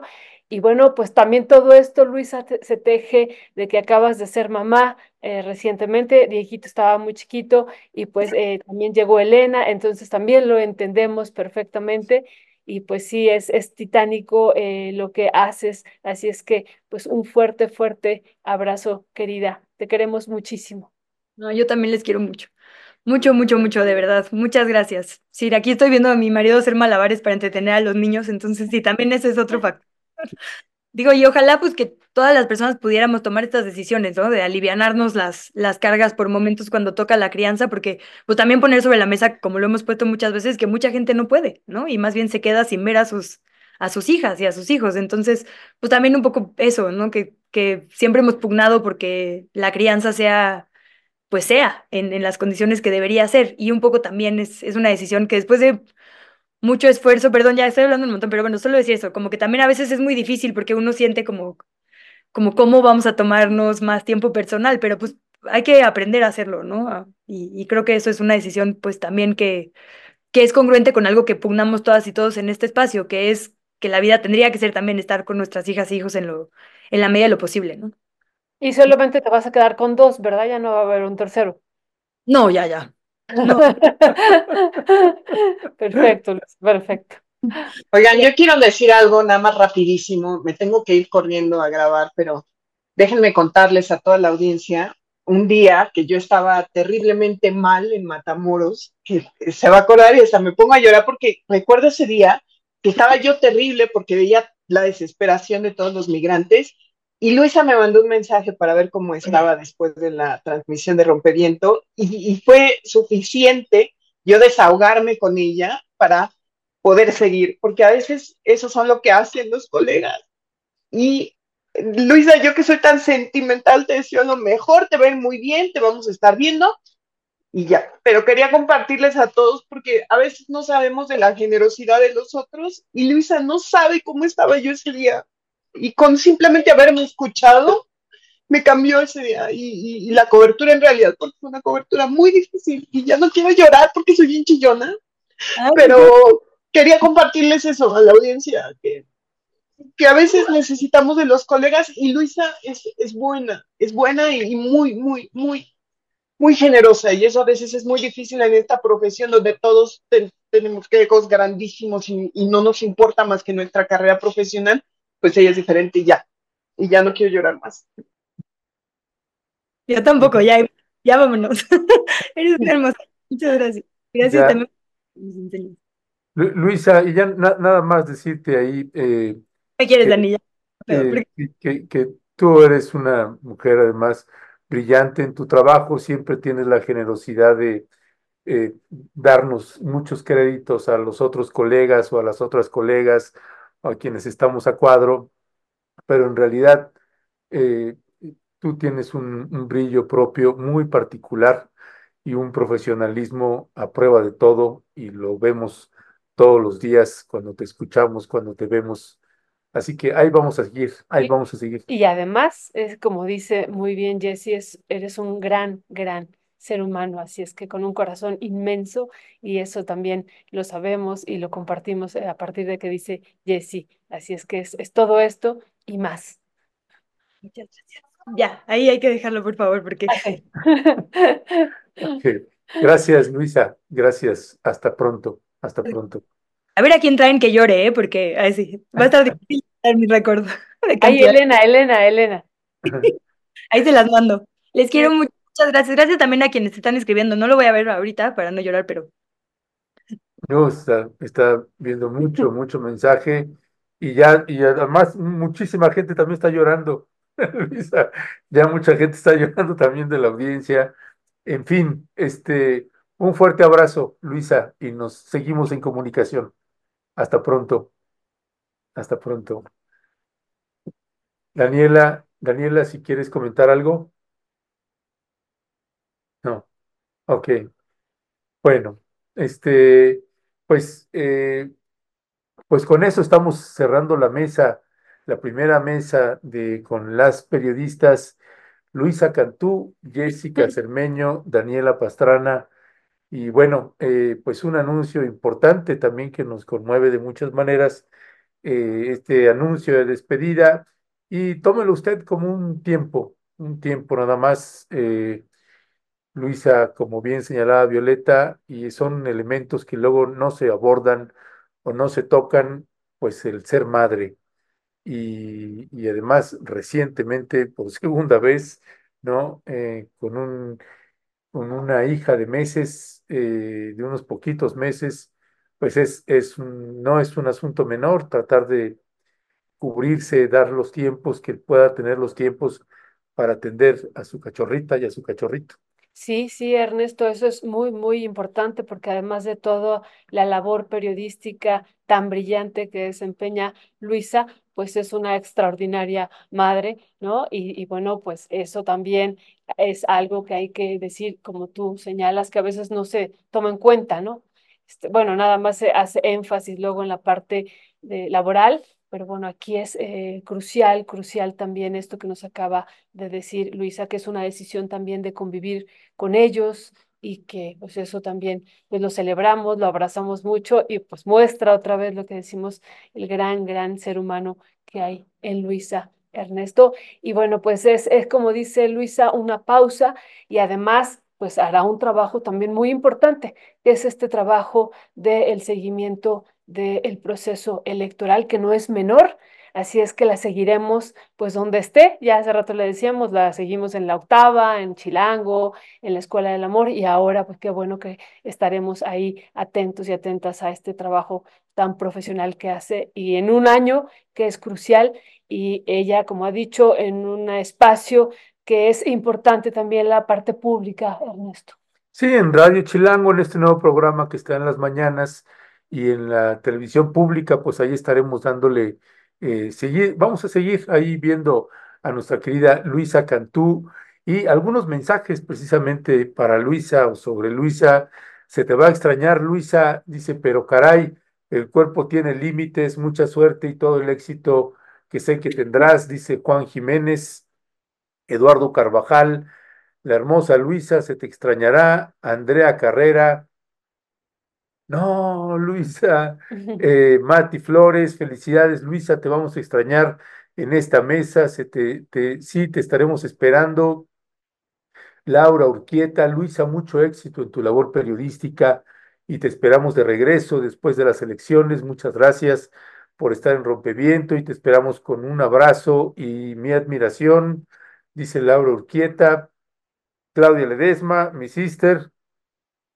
Ay, Luisa querida, te vamos a extrañar estos meses. Un abrazo, que te vaya muy bien. Oscar Roncalli, éxito, Luisa. Lo harás excelente, como siempre. León Medina, tío emperrado. Eh, Muchas gracias por todo, Luisa, y los mejores deseos y bendiciones. Andrea Carrera, entiendo, tiene dos bebés, eres eh, un amor, un- una gran mamá. Eh, gracias, Luisa, y éxito, dice Robert Chan, eh, Jano Rodríguez, Luisa y Llantos. María Guzmán, se te va a extrañar, Luisa, queri- querida Luisa. Claudia Castro, Cardieli, esperamos tu regreso en unos meses, que te vaya muy bien. Eh, Marta Serrano, buen camino, Luisa, siempre nos aportas en los espacios donde participas. Abrazos y como dice Ernesto, gracias siempre. Quizás tenga razón, te vamos a extrañar, Luisa, pero de todo corazón deseamos que te vaya bonito en ese nuevo proyecto. Un abrazo fraterno. Eneida Martínez Ocampo, te vamos a extrañar, pero te deseamos lo mejor. Extrañaremos tu análisis tan profundo que tienes. Guadalupe Cruz, Luisa, eh, muchas gracias por tus valiosos análisis y comentarios. Eh, eh, eres excelente, te vamos a extrañar un chorro. Te deseo siempre lo mejor, Falta un chorro y dos montones. y dos montones pendiente de tu trabajo en los medios públicos. En fin, muchos, muchos comentarios. Sí, Ernesto, pues eh, aquí la vamos a estar esperando a, a nuestra querida Luisa y como decíamos, y no era de broma, pues la vamos a estar buscando casi cada ocho días para que nos dé su punto de vista de cómo va este proceso electoral que va a seguir detalladamente, Ernesto. Sí, así es. Y ya Norma Monarres, pues ya me hicieron llorar, ya está llorando Norma. Patricia Mastache, también gracias a todas, las amamos, hemos aprendido mucho de ustedes. Irma Arce, yo estoy contenta porque nos dejas por trabajo, pero en tu vida todo marcha viento en popa, una guerrera, Luisa Cantú, pues sí, muchísimas, muchísimas. Daniel B., rompeviento, semillero de seres humanos ejemplares. Gracias, gracias, Daniel. Pues eh, Violeta, hay, eh, pues seguiremos, seguiremos hablando de Luisa Cantú y de su extraordinario trabajo y eh, pues tenemos más, más información, en resumen. Sí, Ernesto, pues varios, varios puntos ya después de esta, esta noticia y que otra vez decimos que todo vaya muy bien, que tenga muy buen camino, como dicen los tojolabales, muy buen camino a Luisa y que estaremos eh, cercanos a este camino con, con ella.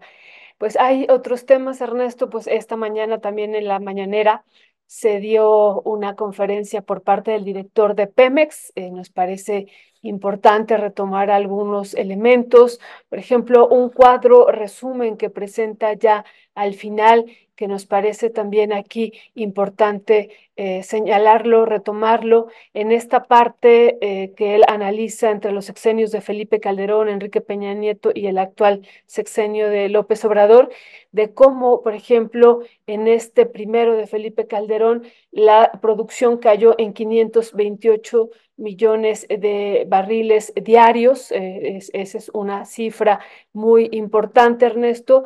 Y bueno, también las reservas de barriles también bajaron en 1.646 eh, millones de barriles, se disminuyeron. Y algo que es a donde yo quería poner énfasis y que se ha eh, comentado mucho por muchos años, Ernesto, cómo el precio del barril todos los días, dice el director de Pemex, llegó a estar en 112, un precio que tuvo un récord histórico en ese momento, 112 pesos el barril todos los días durante prácticamente, dice él, todo el sexenio y resulta que es uno de los momentos de mayor endeudamiento, ciento, eh, 1.300 millones de dólares, Ernesto, y no se sabe dónde quedó ese recurso de eh, Pemex eh, que se obtuvo a partir, o, o, estos ingresos a partir de este precio del barril de petróleo, Ernesto.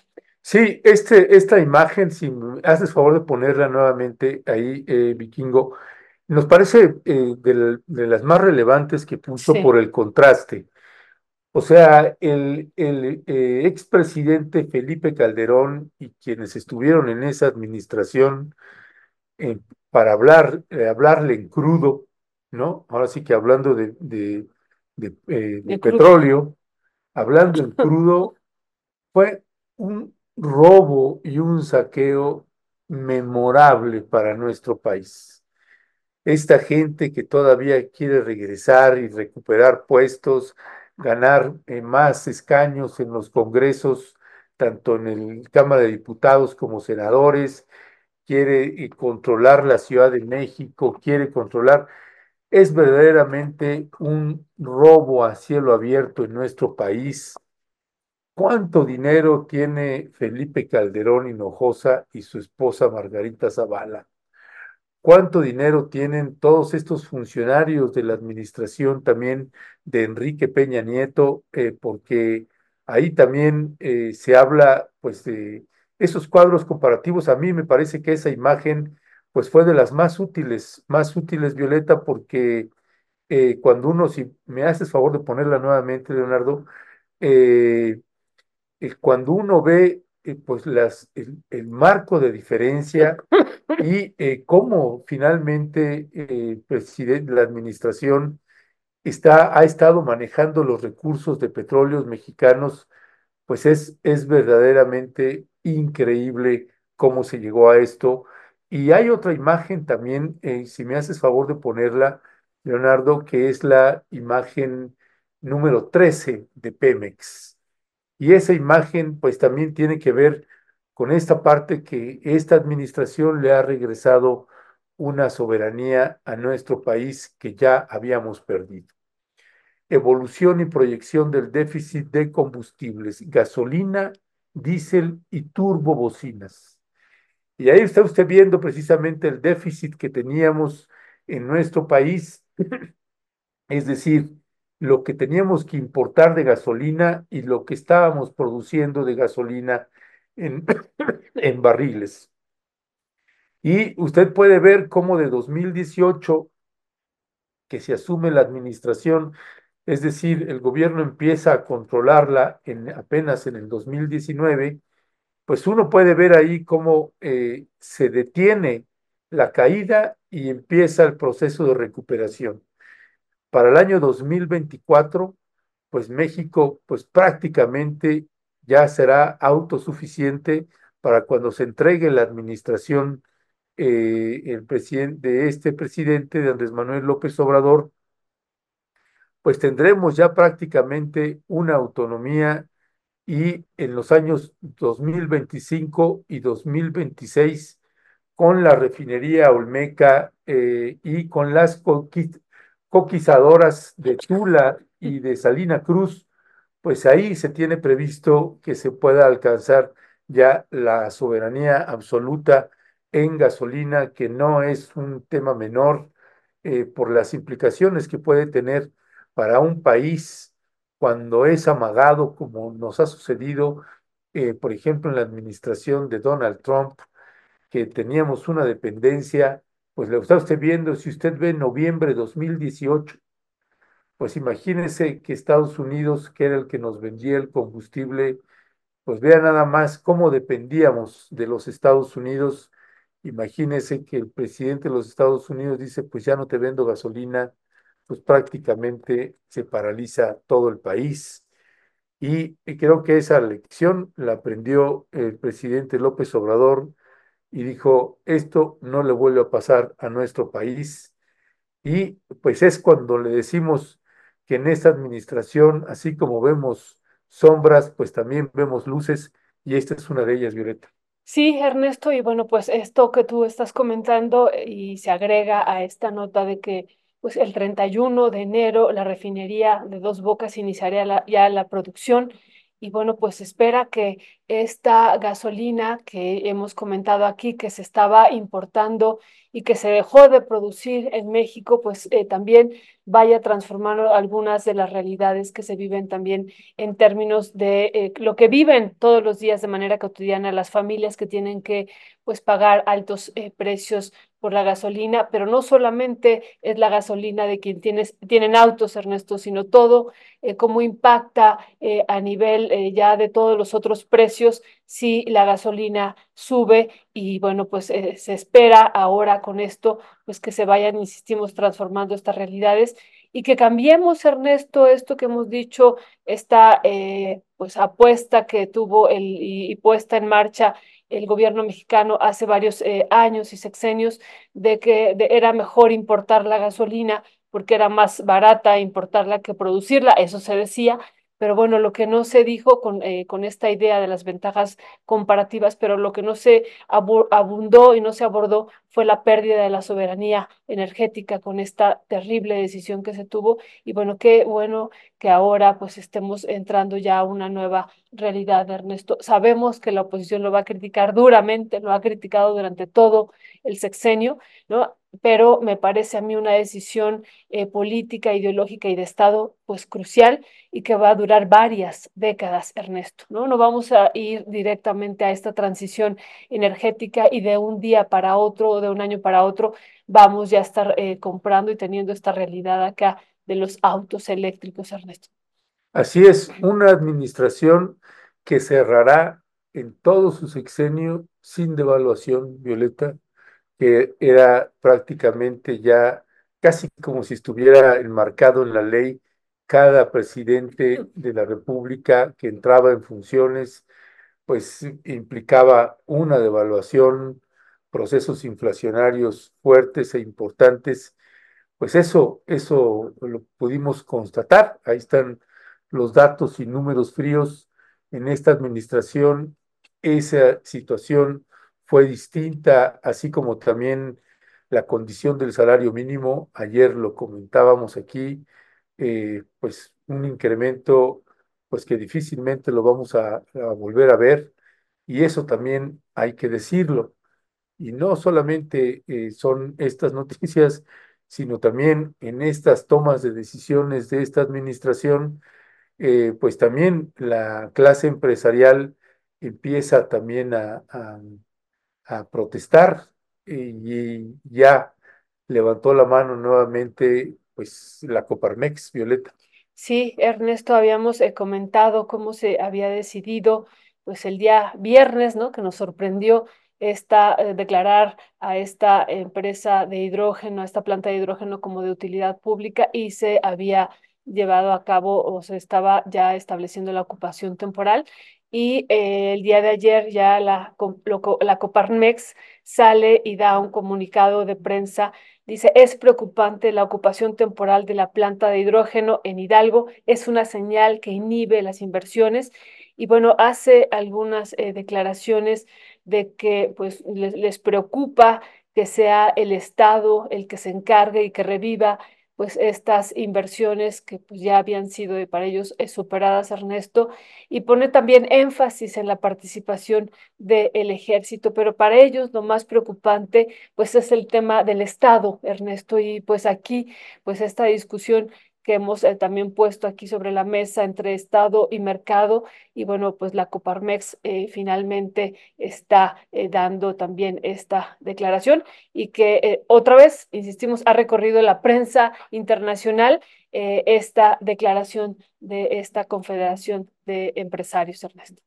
Así es, y son estos eh, contrastes que se pueden tener en esta administración y este es uno de ellos en donde pues algunas, eh, digamos que algunos corporativos importantes, el gran capital, pues levanta la mano en protesta y eh, uno puede ver cómo las decisiones de esta naturaleza, de esta planta eh, de Tula Hidalgo, pues uno puede ver, puede, podemos observar que esta administración está mirando en lo que viene.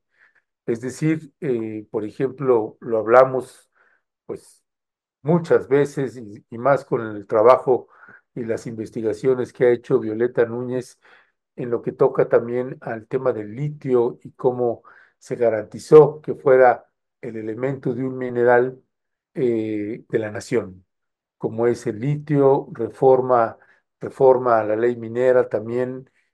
Y cuando uno piensa en el litio y en la aportación que se estará haciendo también eh, sobre este mineral que ya es de la nación, pues bueno, eh, vemos esta otra decisión que está estrechamente vinculada, eh, Violeta, y que tal vez la gente no alcanza a percibirlo, pero estamos viendo que esta administración está tratando de mirar un poquito más adelante en ese punto. Sí, sí, Ernesto, esto que hemos estado comentando, pues eh, nos ha llamado la atención como nación y como pues aquí en este espacio periodístico y desde la academia, como el gobierno, por ejemplo, tomó la decisión de que una parte del corredor transísmico de estos polos de desarrollo se lo, se lo diera a Dinamarca, a una empresa de Dinamarca centrada en el hidrógeno verde, Ernesto, ¿no? Justo porque está mirando más allá de eh, pues esta administración y de la siguiente,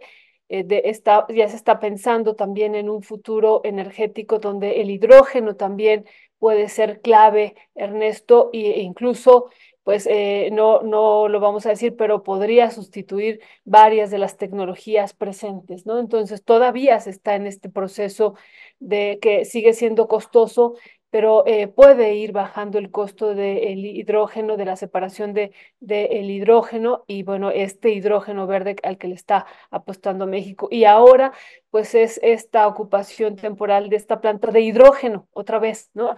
O sea, aquí el, el hidrógeno pues se está viendo ya como uno de los elementos estratégicos a futuro. Decíamos, ya se empieza a hablar incluso de, de economías de hidrógeno y bueno, también eh, va a ser, ya lo es, ya lo es, pero podría ser aún más relevante a futuro este elemento. Y, bueno, la Coparmex lo sabe, lo sabe y por eso pues está lanzando este comunicado que en una parte pues nos llama la atención, dice, estas acciones representan un mensaje de arbitrariedad, así lo dice, ¿no?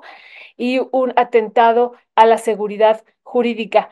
Y, bueno, si uno lee entre, en, entre líneas este comunicado, pues eh, vemos no solamente esta discusión de Estado y mercado, sino el tema de este elemento que puede ser estratégico para el capital y para el futuro de las economías, el hidrógeno. Así es que, pues aquí estaremos abundando sobre este elemento que es, es ya importante. Y otro punto también que me gustaría también, Violeta, si lo podemos, si lo puedes completar es que, eh, pues hablando de la empresa, hablando del litio y esta empresa eh, mexicana que se creó eh, para atender precisamente, concentrar los esfuerzos de qué se va a hacer con el litio, cómo se va a procesar, el tipo de ganancia que se pueda tener sobre esto.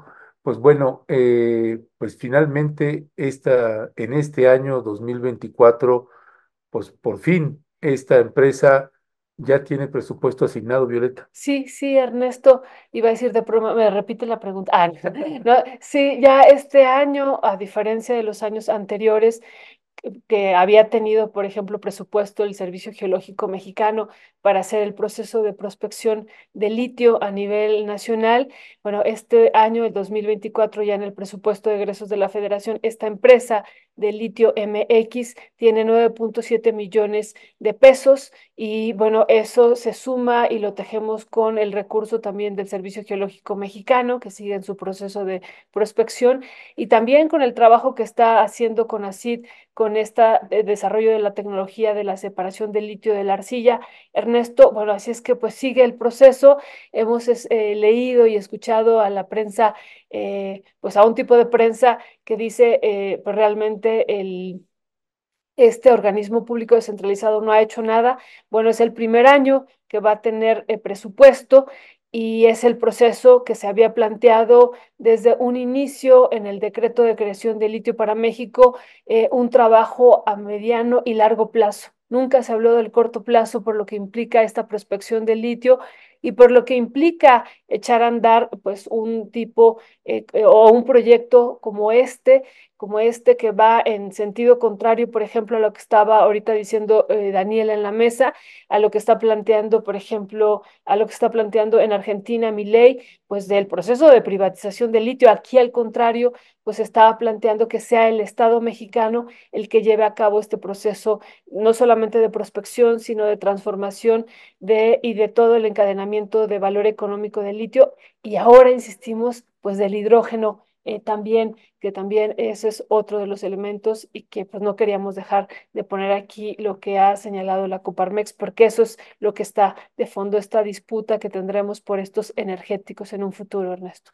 Así es, Litio MX con ACIT y el Servicio Geológico Mexicano, pues metidos de manera importante ya con el tema del litio y pensamos que ya este año se empezarán a, habrá también anuncios también de algo que ya ha estado trabajando el CONACYT para precisamente en esta nueva tecnología que ha desarrollado para poder eh, procesar, trabajar, separar el litio de la arcilla de nuestro país.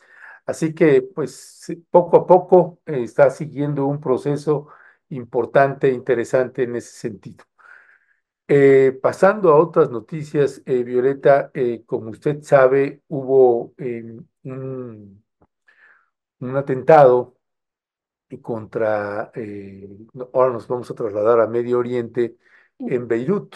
En Beirut hubo un, un atentado en donde fue asesinado Saleh al-Arouri, el segundo hombre más importante de este movimiento islamista Hamas. Eh, fue asesinado conjuntamente con otras cinco personas más en un ataque que se hizo a través de un dron. Bueno, eh, tenemos una entrevista que eh, nosotros le presentamos en los primeros días que estuvimos ahí en Cisjordania, en Palestina. Eh, y esta entrevista está estrechamente relacionada con este personaje. Y tenemos el video, es una entrevista corta, es un reportaje corto. Ahí es donde fue el atentado, la imagen que usted está viendo, eh, fue a través de un dron, es decir, el edificio, la bomba cayó específicamente en el departamento donde se encontraba ubicado, pues este personaje, eh, Saleh al-Arouri, y además de que hubo explosión, hubo dos explosiones, un, uno de los drones disparó contra el departamento y el otro eh, disparó contra vehículos, eh, ahí que también los presentamos y que tenemos ahí un videíto cortito, este, este, eh, la explosión, el atentado que hubo donde también se disparó a vehículos, es decir, con personal que también acompañaba a, a este personaje, al, al Sarauri. Así que, pero tenemos un reportaje que nosotros le presentamos a usted y que ese reportaje eh, se llama el archivo La hermana de Ai- Aiskeil.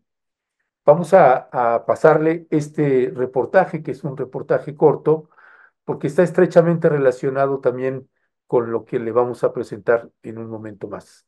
Vamos a verlo, la hermana de Aiselki.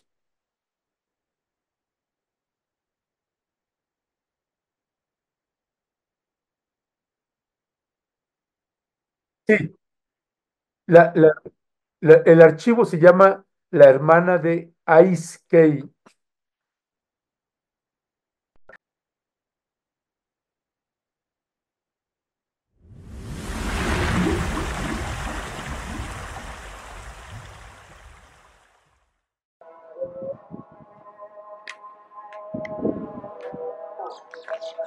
Esa es la llamada para el rezo. Dice, Dios es el más grande. Dios es el más grande. Repite, yo creo que dos o cuatro veces.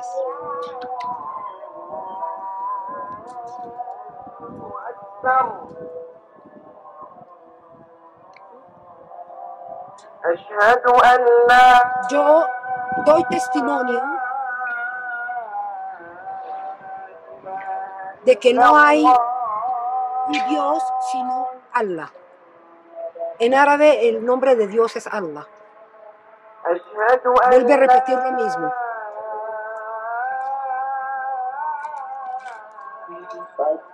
Eso se lee o se dice la llamada cinco veces al día, todos los días del año.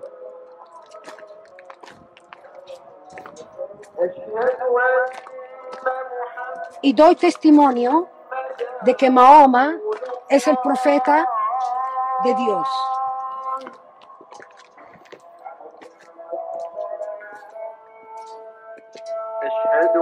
Y vuelvo a repetir lo mismo.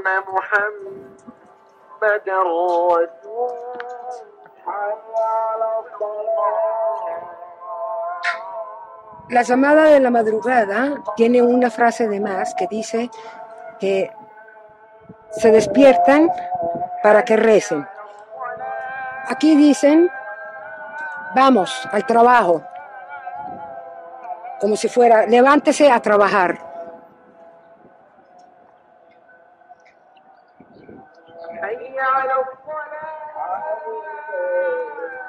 Vamos a trabajar.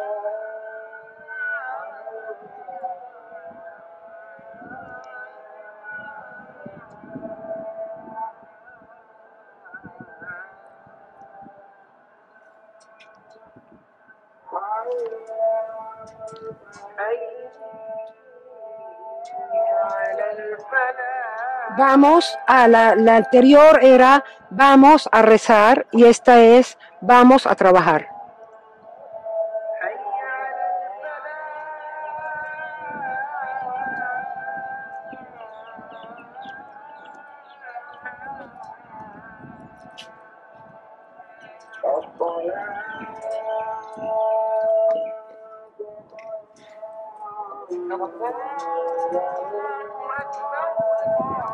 Es el más grande. Y eso es lo que dicen bastante veces los muchachos o en las manifestaciones o cuando dicen Allahu Akbar, es esa misma palabra. No hay Dios más que Allah.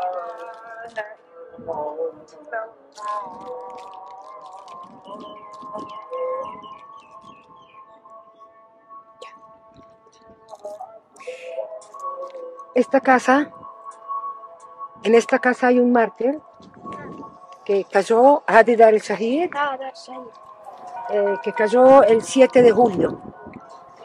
De este año. هاي السنة لا اه هاي السنة سبعة سبعة وكيف صار شو صار يعني بقى في الغداء في غداء لأولاد عمه estaba en un almuerzo para los, con los primos y estaba eh, dándole comida a la gente que estaban eh, invitados. Entonces él supo que los colonos estaban en un pueblo que queda junto a Arura, que es Imsafá.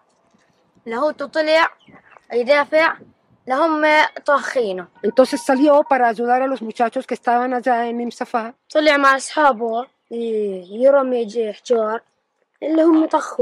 طلع مع أصحابه ي- يرمي ج- حجار اللي هم طخوه Entonces fue eh, para ayudar a los amigos porque estaba seguro de que allá habían muchachos luchando. Entonces lo, lo- le dispararon. Mm. الله يرحمه Que en paz descanse, dice. Allah yarhamu. أجوا قبل هذه الفترة بكثير أجوا الجيش ¿Cómo se llama el que cayó? ايش اسمه الشهيد؟ عبد الجواد صالح عبد الجواد صالح. عبد الجواد حمدان No, no, عبد الجواد حمدان. بكرب لهذا؟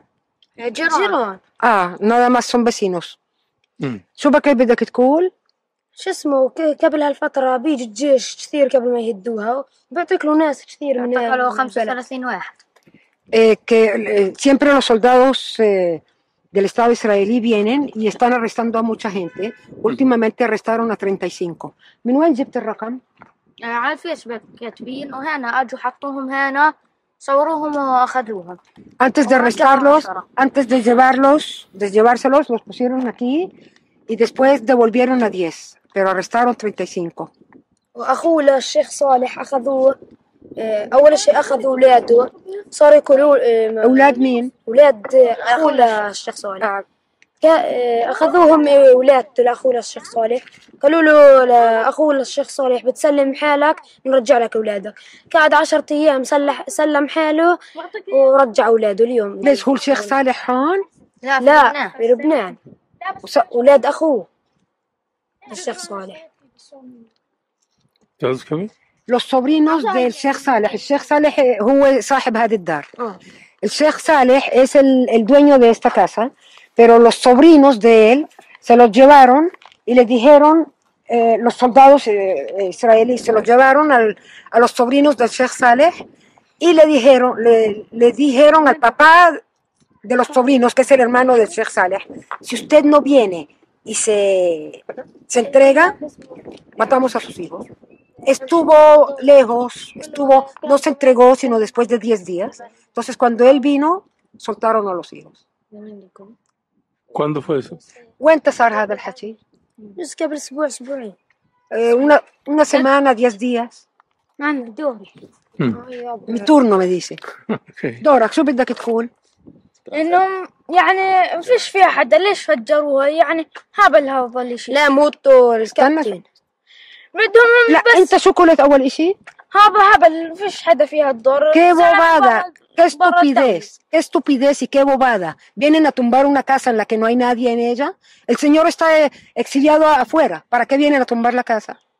عشان يقولوا احنا دمرنا الدار ومدري شو قال كاتبين انه انه داع... انه الشيخ صالح داعش وارهابي وهم هم اللي ارهابيين مش احنا Ellos están diciendo de que eh, el Sheikh Saleh es eh, terrorista. Ellos son los terroristas, no nosotros. Mm. ¿Cuántos años tienes? قديش عمرك؟ 11 سنة 11. ¿Cuántos años tienes? 14 سنة 14 años. 14 14. 14 14. Ok. Muchas gracias, muchachos. شكرا يا شباب. عفوا عفوا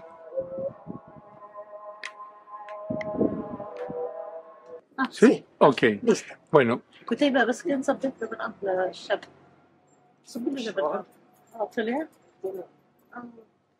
طيب شكراً. bueno, muchas gracias por recibirnos en su casa y gracias por la confianza para darnos su palabra. شكرا كثير انه استقبلتونا في بيتكم وشكرا لانه آه، مأمنين واعطيتونا الثقة انه رح نحكي الصح. حياكم الله انتوا في Bienvenidos. قلوبنا وعلى روسنا ان شاء الله Bienvenidos. Ustedes están en nuestros corazones y, en- en- شكرا sobre, لكم انتوا sobre la اللي cabeza. وصلوا صوتنا Y gracias porque العالم. ustedes llevan la voz de nosotros para el mundo. Gracias. Eh, venimos ahorita de su casa y hemos visto que la han destruido. والله شوف هاي الدار زمان بناها شايف يعني اخوتي اللي هان بنوها مش اخوي هذاك مو في السجن ومسافر يعني دار فيش فيها حدا Espera un فارغ momentico. Claro. Suay y suay. اه Eh, البيت él, فارغ él, no la, él no la construyó. La construimos nosotros, los hermanos, porque él está afuera. ¿Desde hace cuánto tiempo? من وين هو برا؟ هو آه، في السجن قعد 18 سنة Estuvo en la prisión 18 años وهان طلع شهرين فقط وابعدوه يعني y salió aquí dos meses y después lo exiliaron para afuera. اه ¿Cuándo salió de la cárcel? وين طلع من السجن؟ قبل الصفقة في 2009 En 2009. Ve- al- En, en el 2009 salió, estuvo dos meses y lo sacaron. Eh, ¿Cuál fue la condición? Eh, estuvo 18 años en la cárcel. ¿Por qué estuvo 18 años? ¿Y qué condición le pusieron para salir? إيه، قعد 18 سنة الشيخ صالح في السجن ليش انسجن وشو الشروط شو شو صار علشان يطلع وعشان وصلوا آخر إشي معاه إنه Llegaron a un يا acuerdo آه يا سجن مدى الحياة يا إبعاد خارج البلاد جوا الداخل الضفة يمنع منعا باتا Eh, el- él s- lo sacaron con una condición porque le dijeron de que si se va a quedar en la prisión se va a quedar condenado a vida, De por vida. de por vida. Y siempre le renovaba, le, me está diciendo en Cutaiba de que siempre le, le, reno- le- Renovaban. le renovaban eh, la prisión administrativa. Ellos no tienen que tener ninguna razón para coger a alguien y ponerlo en la prisión. Entonces le dijeron, o se queda toda su vida aquí, o sale, pero con una condición de que sale afuera. Aquí en Palestina no se queda. Mm. هم حكموه خمس سنين بعدين كله إداري إداري إداري ست شهور إداري ست شهور Él إداري. estuvo, sí, estuvo, eh, lo, lo condenaron a cinco años, pero después de los cinco años empezaron con la prisión administrativa. ¿Qué es la prisión administrativa? Es Hul Idari.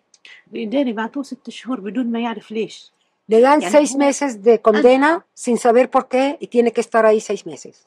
أنهى خمس سنين آه، خمس سنين قضية كان Acabó los cinco, آه بعد ما أنهى الخمس سنين estaba condenado. كانوا يعملوا يعني تعذيب نفسي فيه يخلوه يطلع باب السجن ويعطوه ورقة تمديد إداري يعني يعطوه ورقة ست شهور يرجع eh, cuando acababan los seis meses de la prisión administrativa, le decían, ya se acabaron los seis meses, venga, tome, aquí está su papel y, y váyase.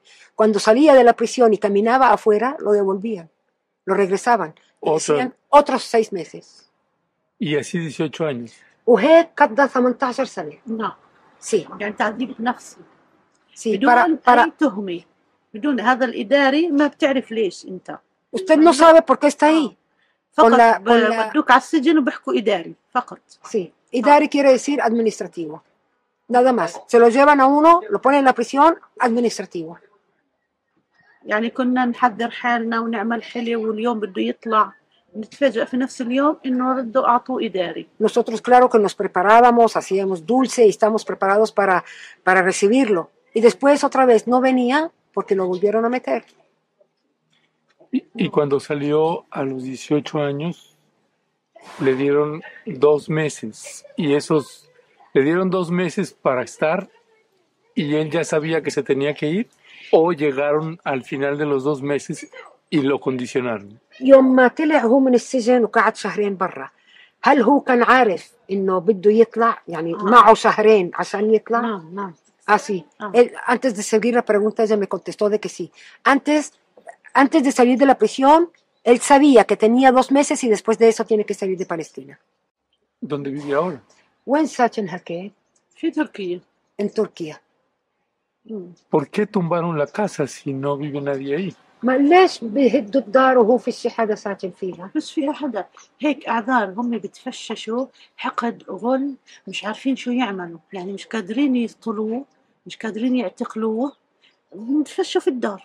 الدار فيش فيها حدا فارغة وعدة مرات إجوا عليها وفجروا الباب ودخلوا. مسكرة في المفتاح يعني المفتاح مع أخوي.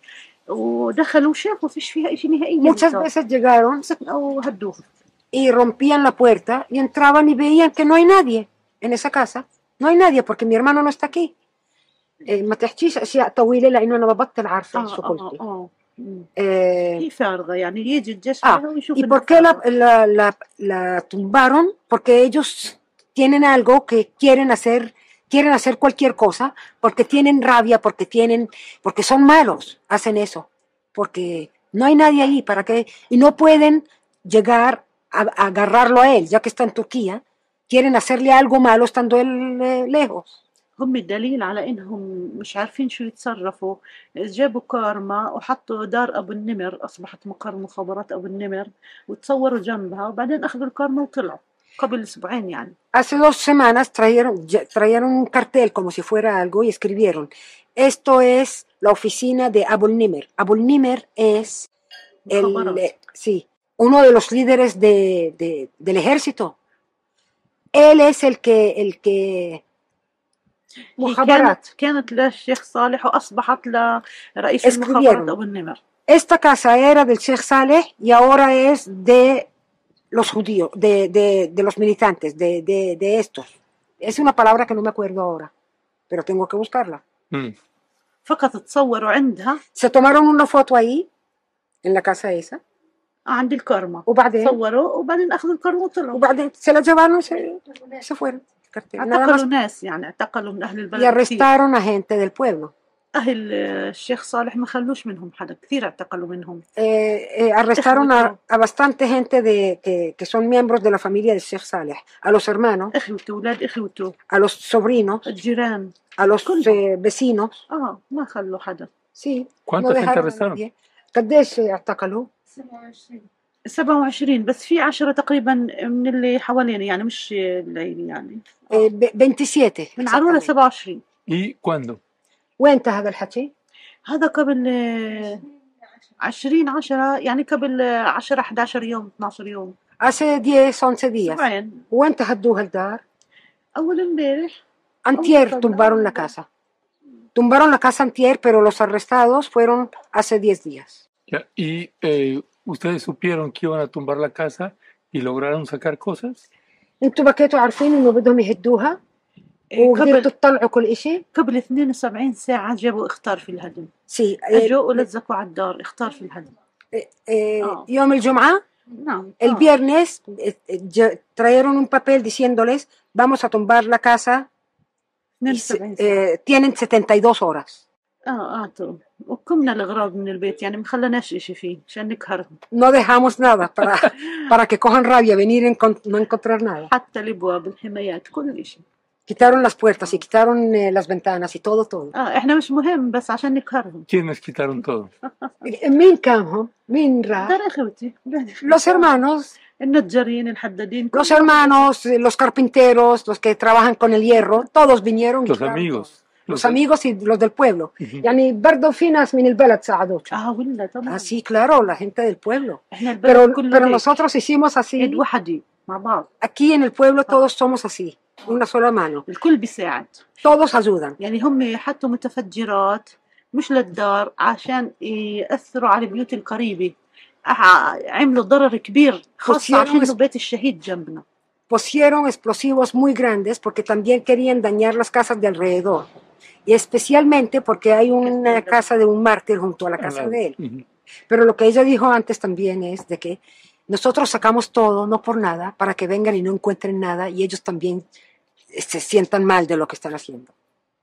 اه قلت لهم ف... عشان ي- ينقهروا اجوا ما لكوش غير حيطان اه اتضرر يعني بيت الشهيد كثير جنبنا La casa del mártir eh, se afectó bastante. وقع من دارهم وكله تكسر وخرب كثير Hay bastante cosas que se partieron adentro. بس ما شاء الله اهل البلد كلهم اتجمعوا وصار هذا يجيب لهم هيك وهذا يعمل لهم الكزاز هذا جاب غسالة هذا جاب ثلاجة هذا كل ال- اهل البلد Pero los del pueblo los ayudaron, algo, a- alguien trajo una lavadora, el otro trajo una nevera y, y arreglaron la casa. Hace dos días que se dañó, pero ya la arreglaron. Ahora, ¿qué pasa con ese terreno? شو بيصير محل الدار؟ كتبوا ممنوع ينبنى Escribieron que está prohibido que lo toquen, prohibido construir ahí. Y entonces queda así. معناته راح يضل هيك؟ اه ممنوع ي- ينبنى مكانها Sí, يعني prohibido في الإخطار construir. الهدم في مرفق انه ممنوع ينبنى En el mismo papel que le dijeron, les declararon de que van a venir a tumbarla, está escrito y no pueden hacer otra ahí, no puede construir una- otra ahí. Déjeme eh, pasar a otro tema. خلينا Eh, ننتقل لموضوع ثاني.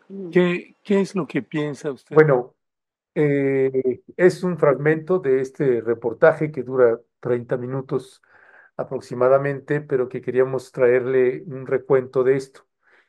Eh, bueno, eh, esta señora, que también cuando le es una señora muy conocida en el pueblo, le pedíamos también su nombre y hay una costumbre de muchas madres allá que eh, se hacen llamar como soy la madre en este caso de su hijo Kutaiba, a Iam Kutaiba. eh, esta señora eh, pues es la hermana, resulta que ella es la hermana precisamente de este hombre que fue asesinado de Saleh al-Arauri.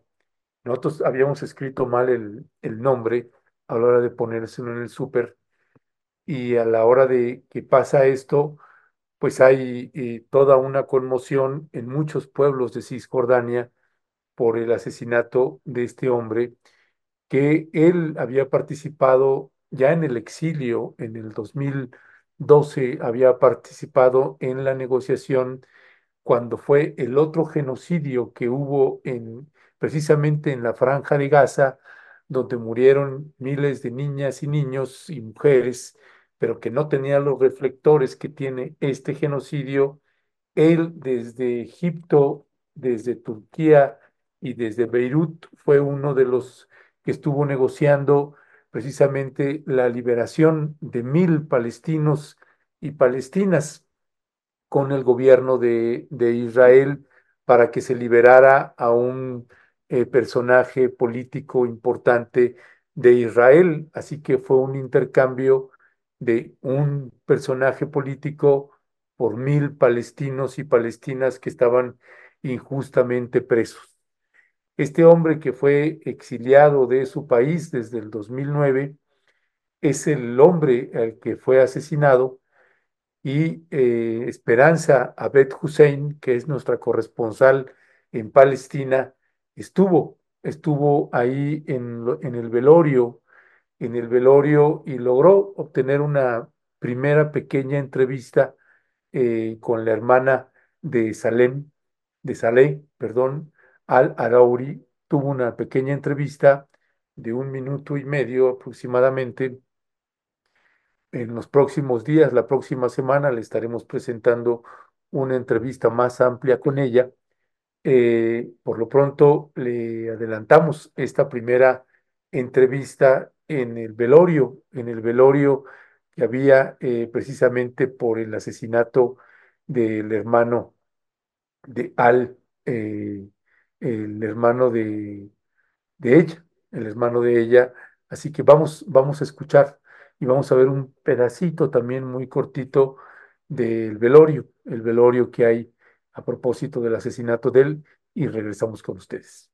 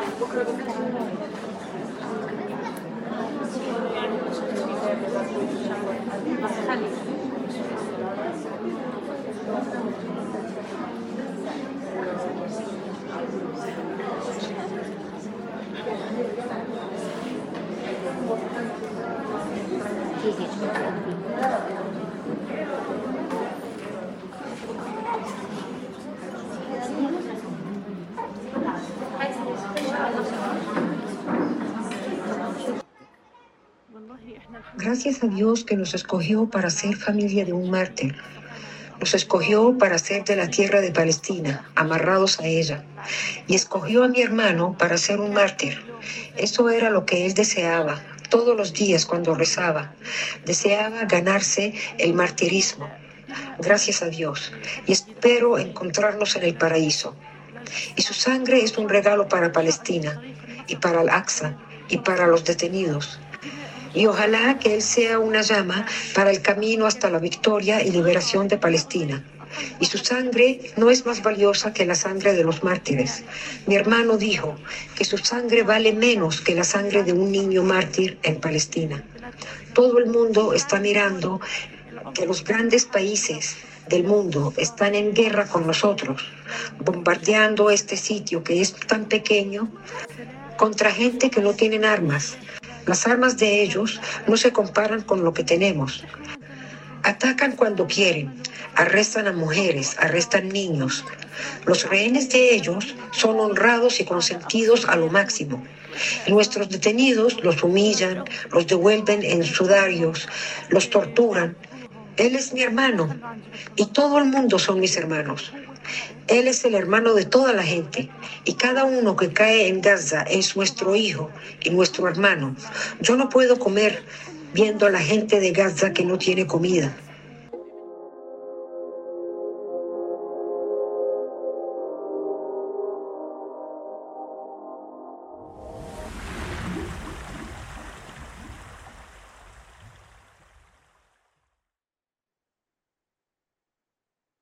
Pues tremendo, tremendo, Violeta, y pues sí, eh, uno puede ver eh, a esta mujer pues en una condición, sí, con una tristeza profunda, pero también tratando de dar eh, aliento y esta, este concepto que se tiene en Medio Oriente en muchísimo, es muy poderoso.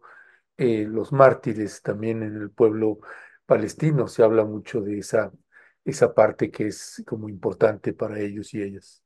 Sí, Ernesto, pues estos dos, eh, el primero, la, la entrevista y los, los niños, Ernesto, ¿no? Los niños diciendo qué bobada que se esté tirando una casa donde no hay nadie.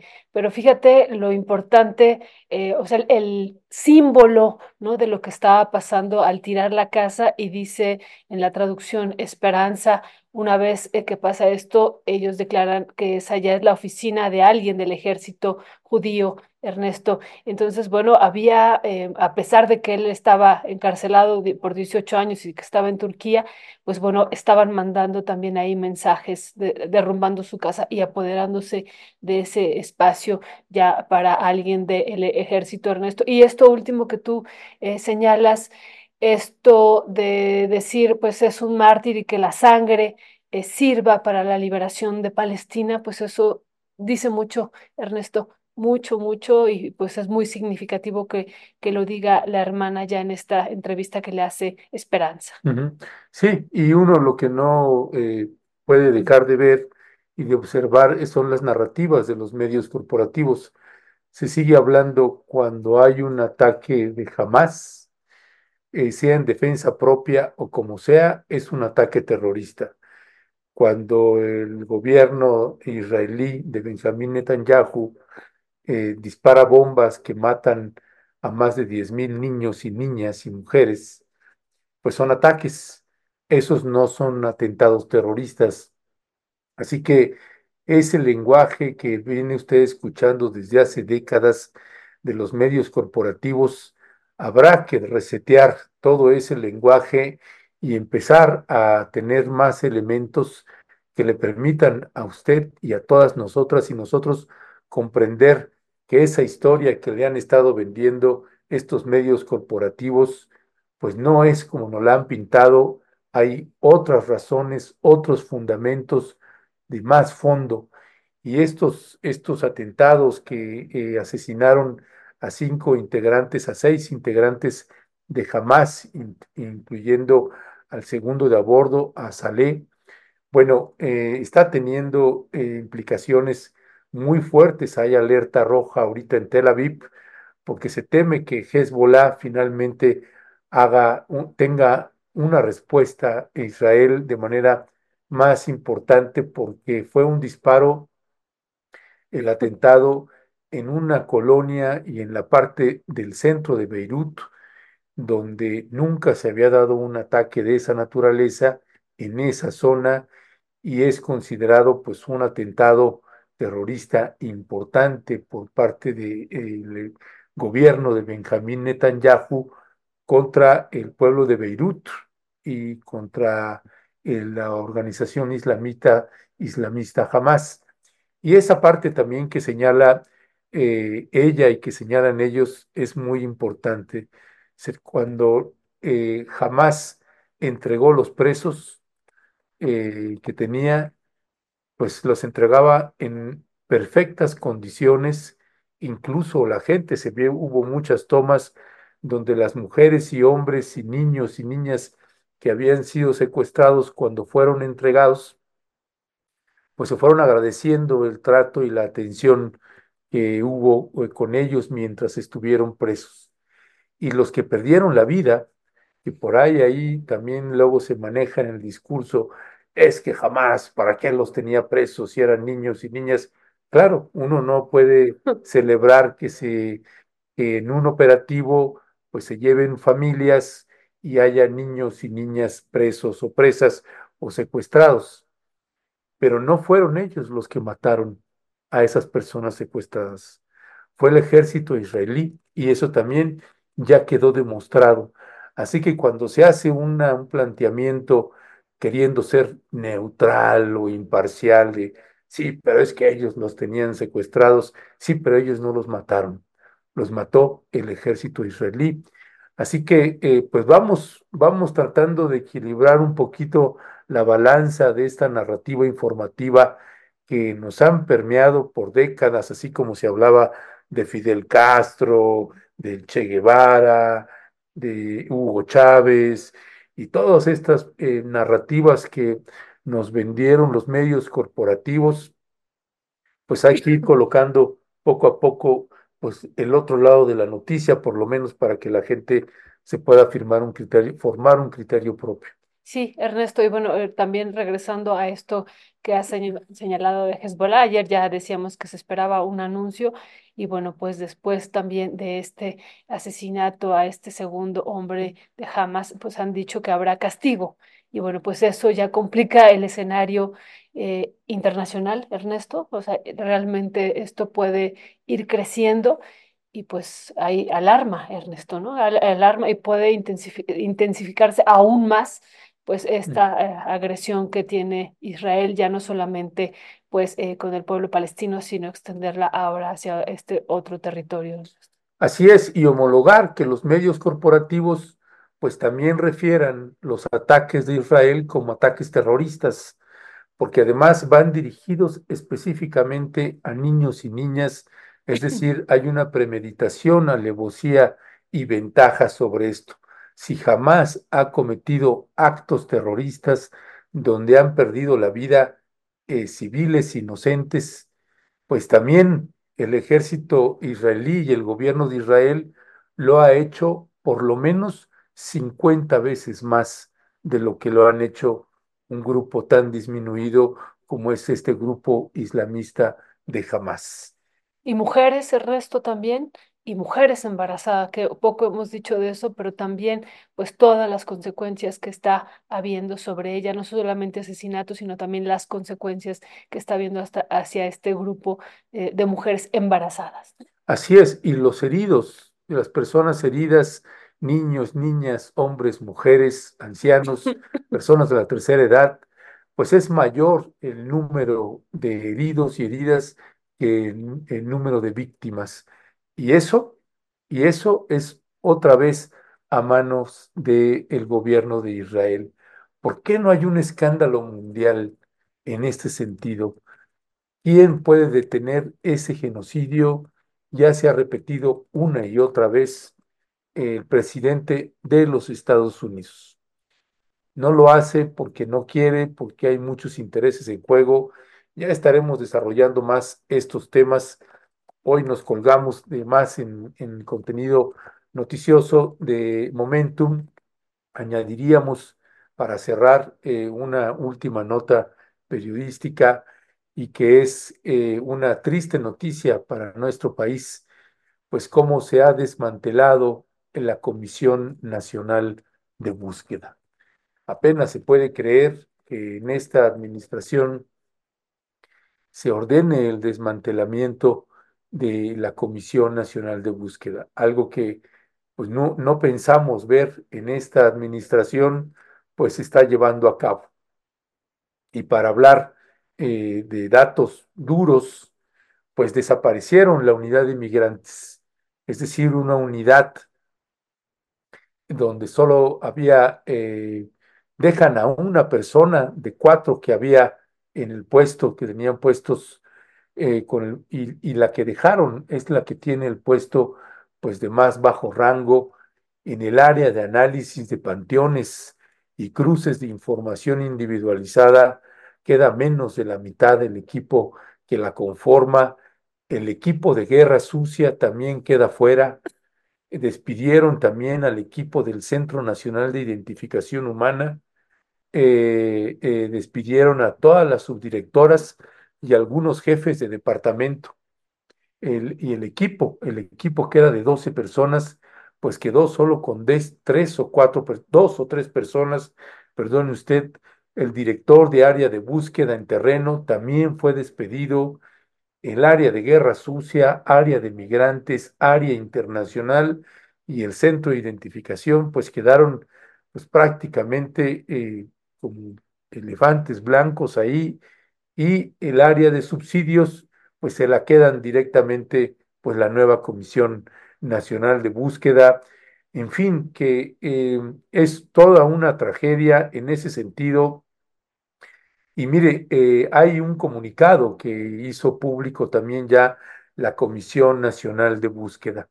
Y vamos a, presentarle para que usted vea, pues, cuál es, cuál es la, la narrativa, la justificación que da o la explicación que da eh, la Comisión Nacional de Búsqueda. Dice el comunicado de la Comisión la Comisión Nacional de Búsqueda no se desmantela, se fortalece para enfocar esfuerzos en la búsqueda de personas. Reitera el compromiso inquebrantable de brindar respuestas más eficaces a las familias que buscan a sus seres queridos. Ante las recientes afirmaciones difundidas por diversos medios de comunicación sobre el supuesto proceso de desmantelamiento de la Comisión Nacional de Búsqueda, se aclara y desmiente categóricamente dicha información. La Comisión Nacional de Búsqueda informa que los movimientos de personal obedecen a que concluyó el periodo de vigencia de los contratos eventuales y actualmente se eleva, se lleva a cabo una revisión de perfiles para ocupar dichas plazas. Ese, este proceso que se realiza anualmente tiene como objetivo fortalecer a la institución, mejorar el desempeño y focalizar los esfuerzos en la búsqueda de personas desaparecidas.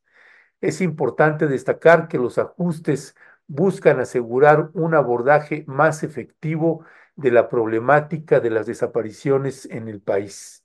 En ese contexto, la Comisión Nacional de Búsqueda informa que continúa su operación con normalidad y todas las acciones emprendidas tienen como único propósito el fortalecimiento de, la institución para brindar respuestas más eficaces a las familias que buscan a sus seres queridos.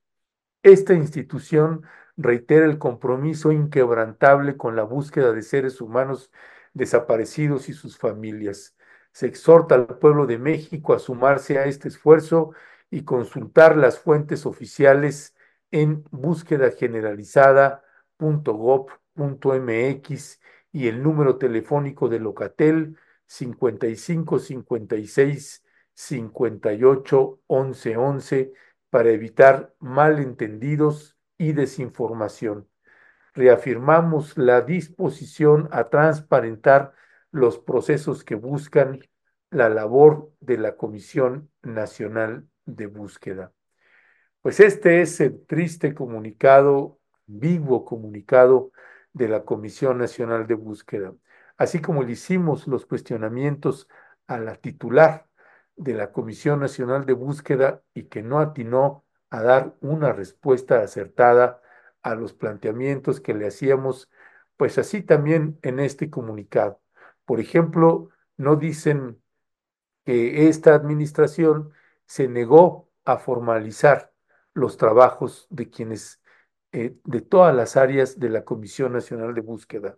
Es decir, todos los empleos son eventuales y todos tenían que estar renovando contrato.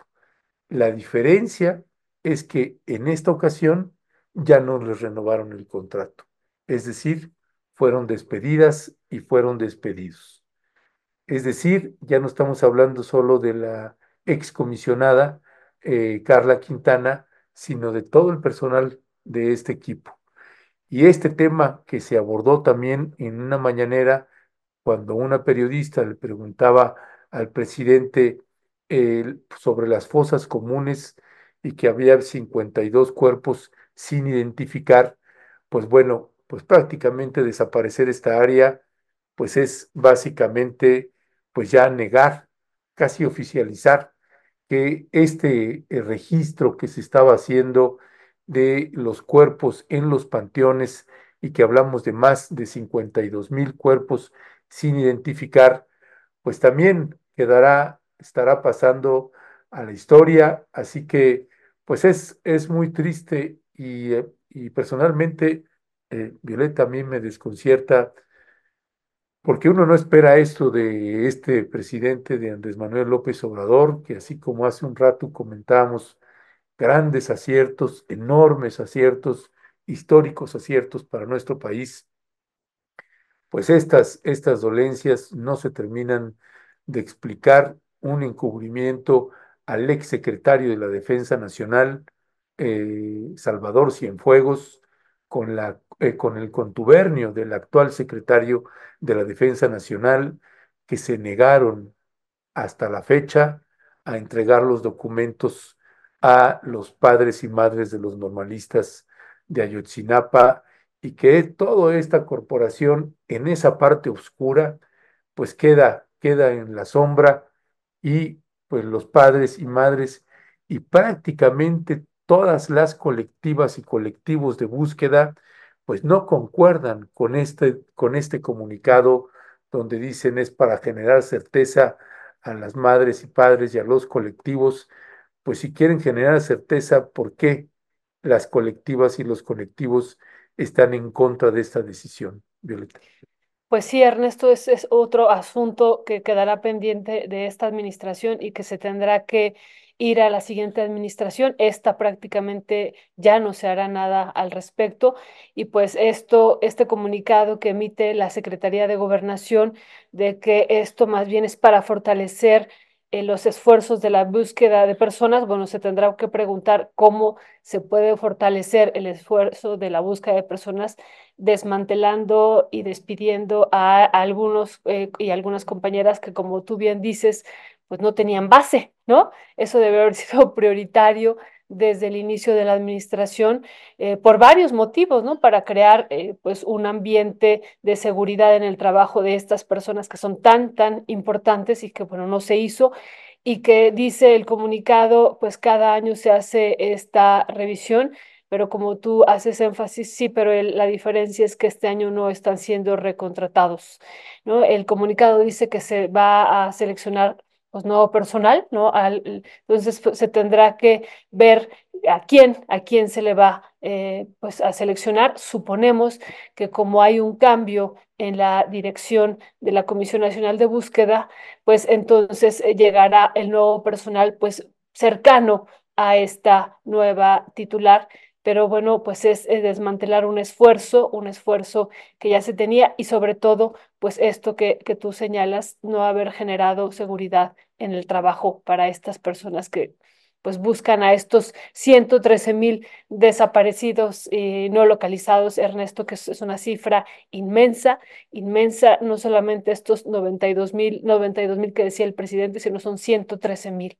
Ernesto, y que vienen pues de décadas atrás y que bueno, pues tendría que ser, insistimos, un tema prioritario y que esperemos que para el próximo sexenio eh, con Claudia Sheinbaum, pues esto pueda tener eh, otro camino y, ser eh, uno de los primeros temas a abordar de gran relevancia en nuestro país, porque es una de las cosas que más duele, Ernesto, las desaparecidos y desaparecidos de este país.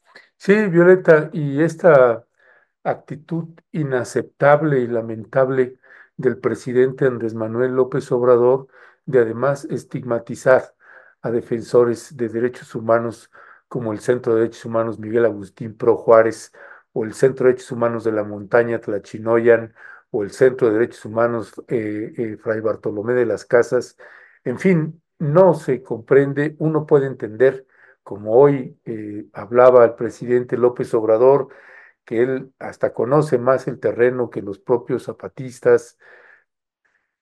Uno puede entender que tenga diferencias el presidente con un movimiento, pero de ahí a denostar y a poner en riesgo la integridad de defensores de derechos humanos, hay un mundo de diferencia y así como le celebramos y admiramos muchísimo el legado que está dejando este presidente para nuestro país, para bien de nuestro país, pues también hay un legado oscuro que también está dejando y que también no vamos a dejar de decirlo, aunque algunas personas pues se puedan molestar, pues nos parece completamente injusto que estos compañeros y compañeras sean criminalizados, juzgados, eh, estigmatizados de esa manera se ponga en riesgo la integridad de su vida, de sus familias, de su trabajo, de su persona, pues simple y llanamente nos parece lamentable e inaceptable y no vamos a dejar de decirlo. En fin, pues seguiremos dándole seguimiento a esto eh, y estar tratando de colocarle a usted, pues donde vemos que hay muchas luces, donde vemos que hay sombras y como dice Violeta, pues bueno, ojalá en la siguiente administración de Claudia Sheinbaum pues haya un giro radical en este asunto de defensa de derechos humanos, en temas de seguridad, pues haya un cambio radical también y eh, pues se ponga a gente experta que tenga un, un, proyecto de seguridad interna y de seguridad nacional que le dé eh, pues una seguridad eh, y una paz a la ciudadanía que está en condiciones, hoy actualmente, en condiciones de vulnerabilidad y vulnerabilidad extrema. Pues bueno, prácticamente ya son las 12.25, prácticamente ya tenemos que, no sé si todavía nos hicieron el favor de seguirnos algunos o algunas, gracias, esperemos que sí. Y pues ya dejamos pendiente lo de Argentina, que nos parece también para el día de mañana, nos parece nada más informarles que la Cámara del Trabajo suspendió la reforma laboral, este decreto de necesidad y urgencia de mi ley, es un revés para él y bueno, pues ya estaremos eh, analizándolo con más detalle el día de mañana para no extendernos y abusar de, pues, de su tiempo y del favor que nos hacen de eh, acompañarnos eh, todos los días, algunos de manera constante. Así es que pues muchísimas gracias, gracias por habernos seguido hoy 4 de enero y estaremos ya viéndonos el día de mañana, el último día de la primera semana de este 2024. Muchas gracias y que tengan muy linda tarde. Gracias todas, gracias siempre.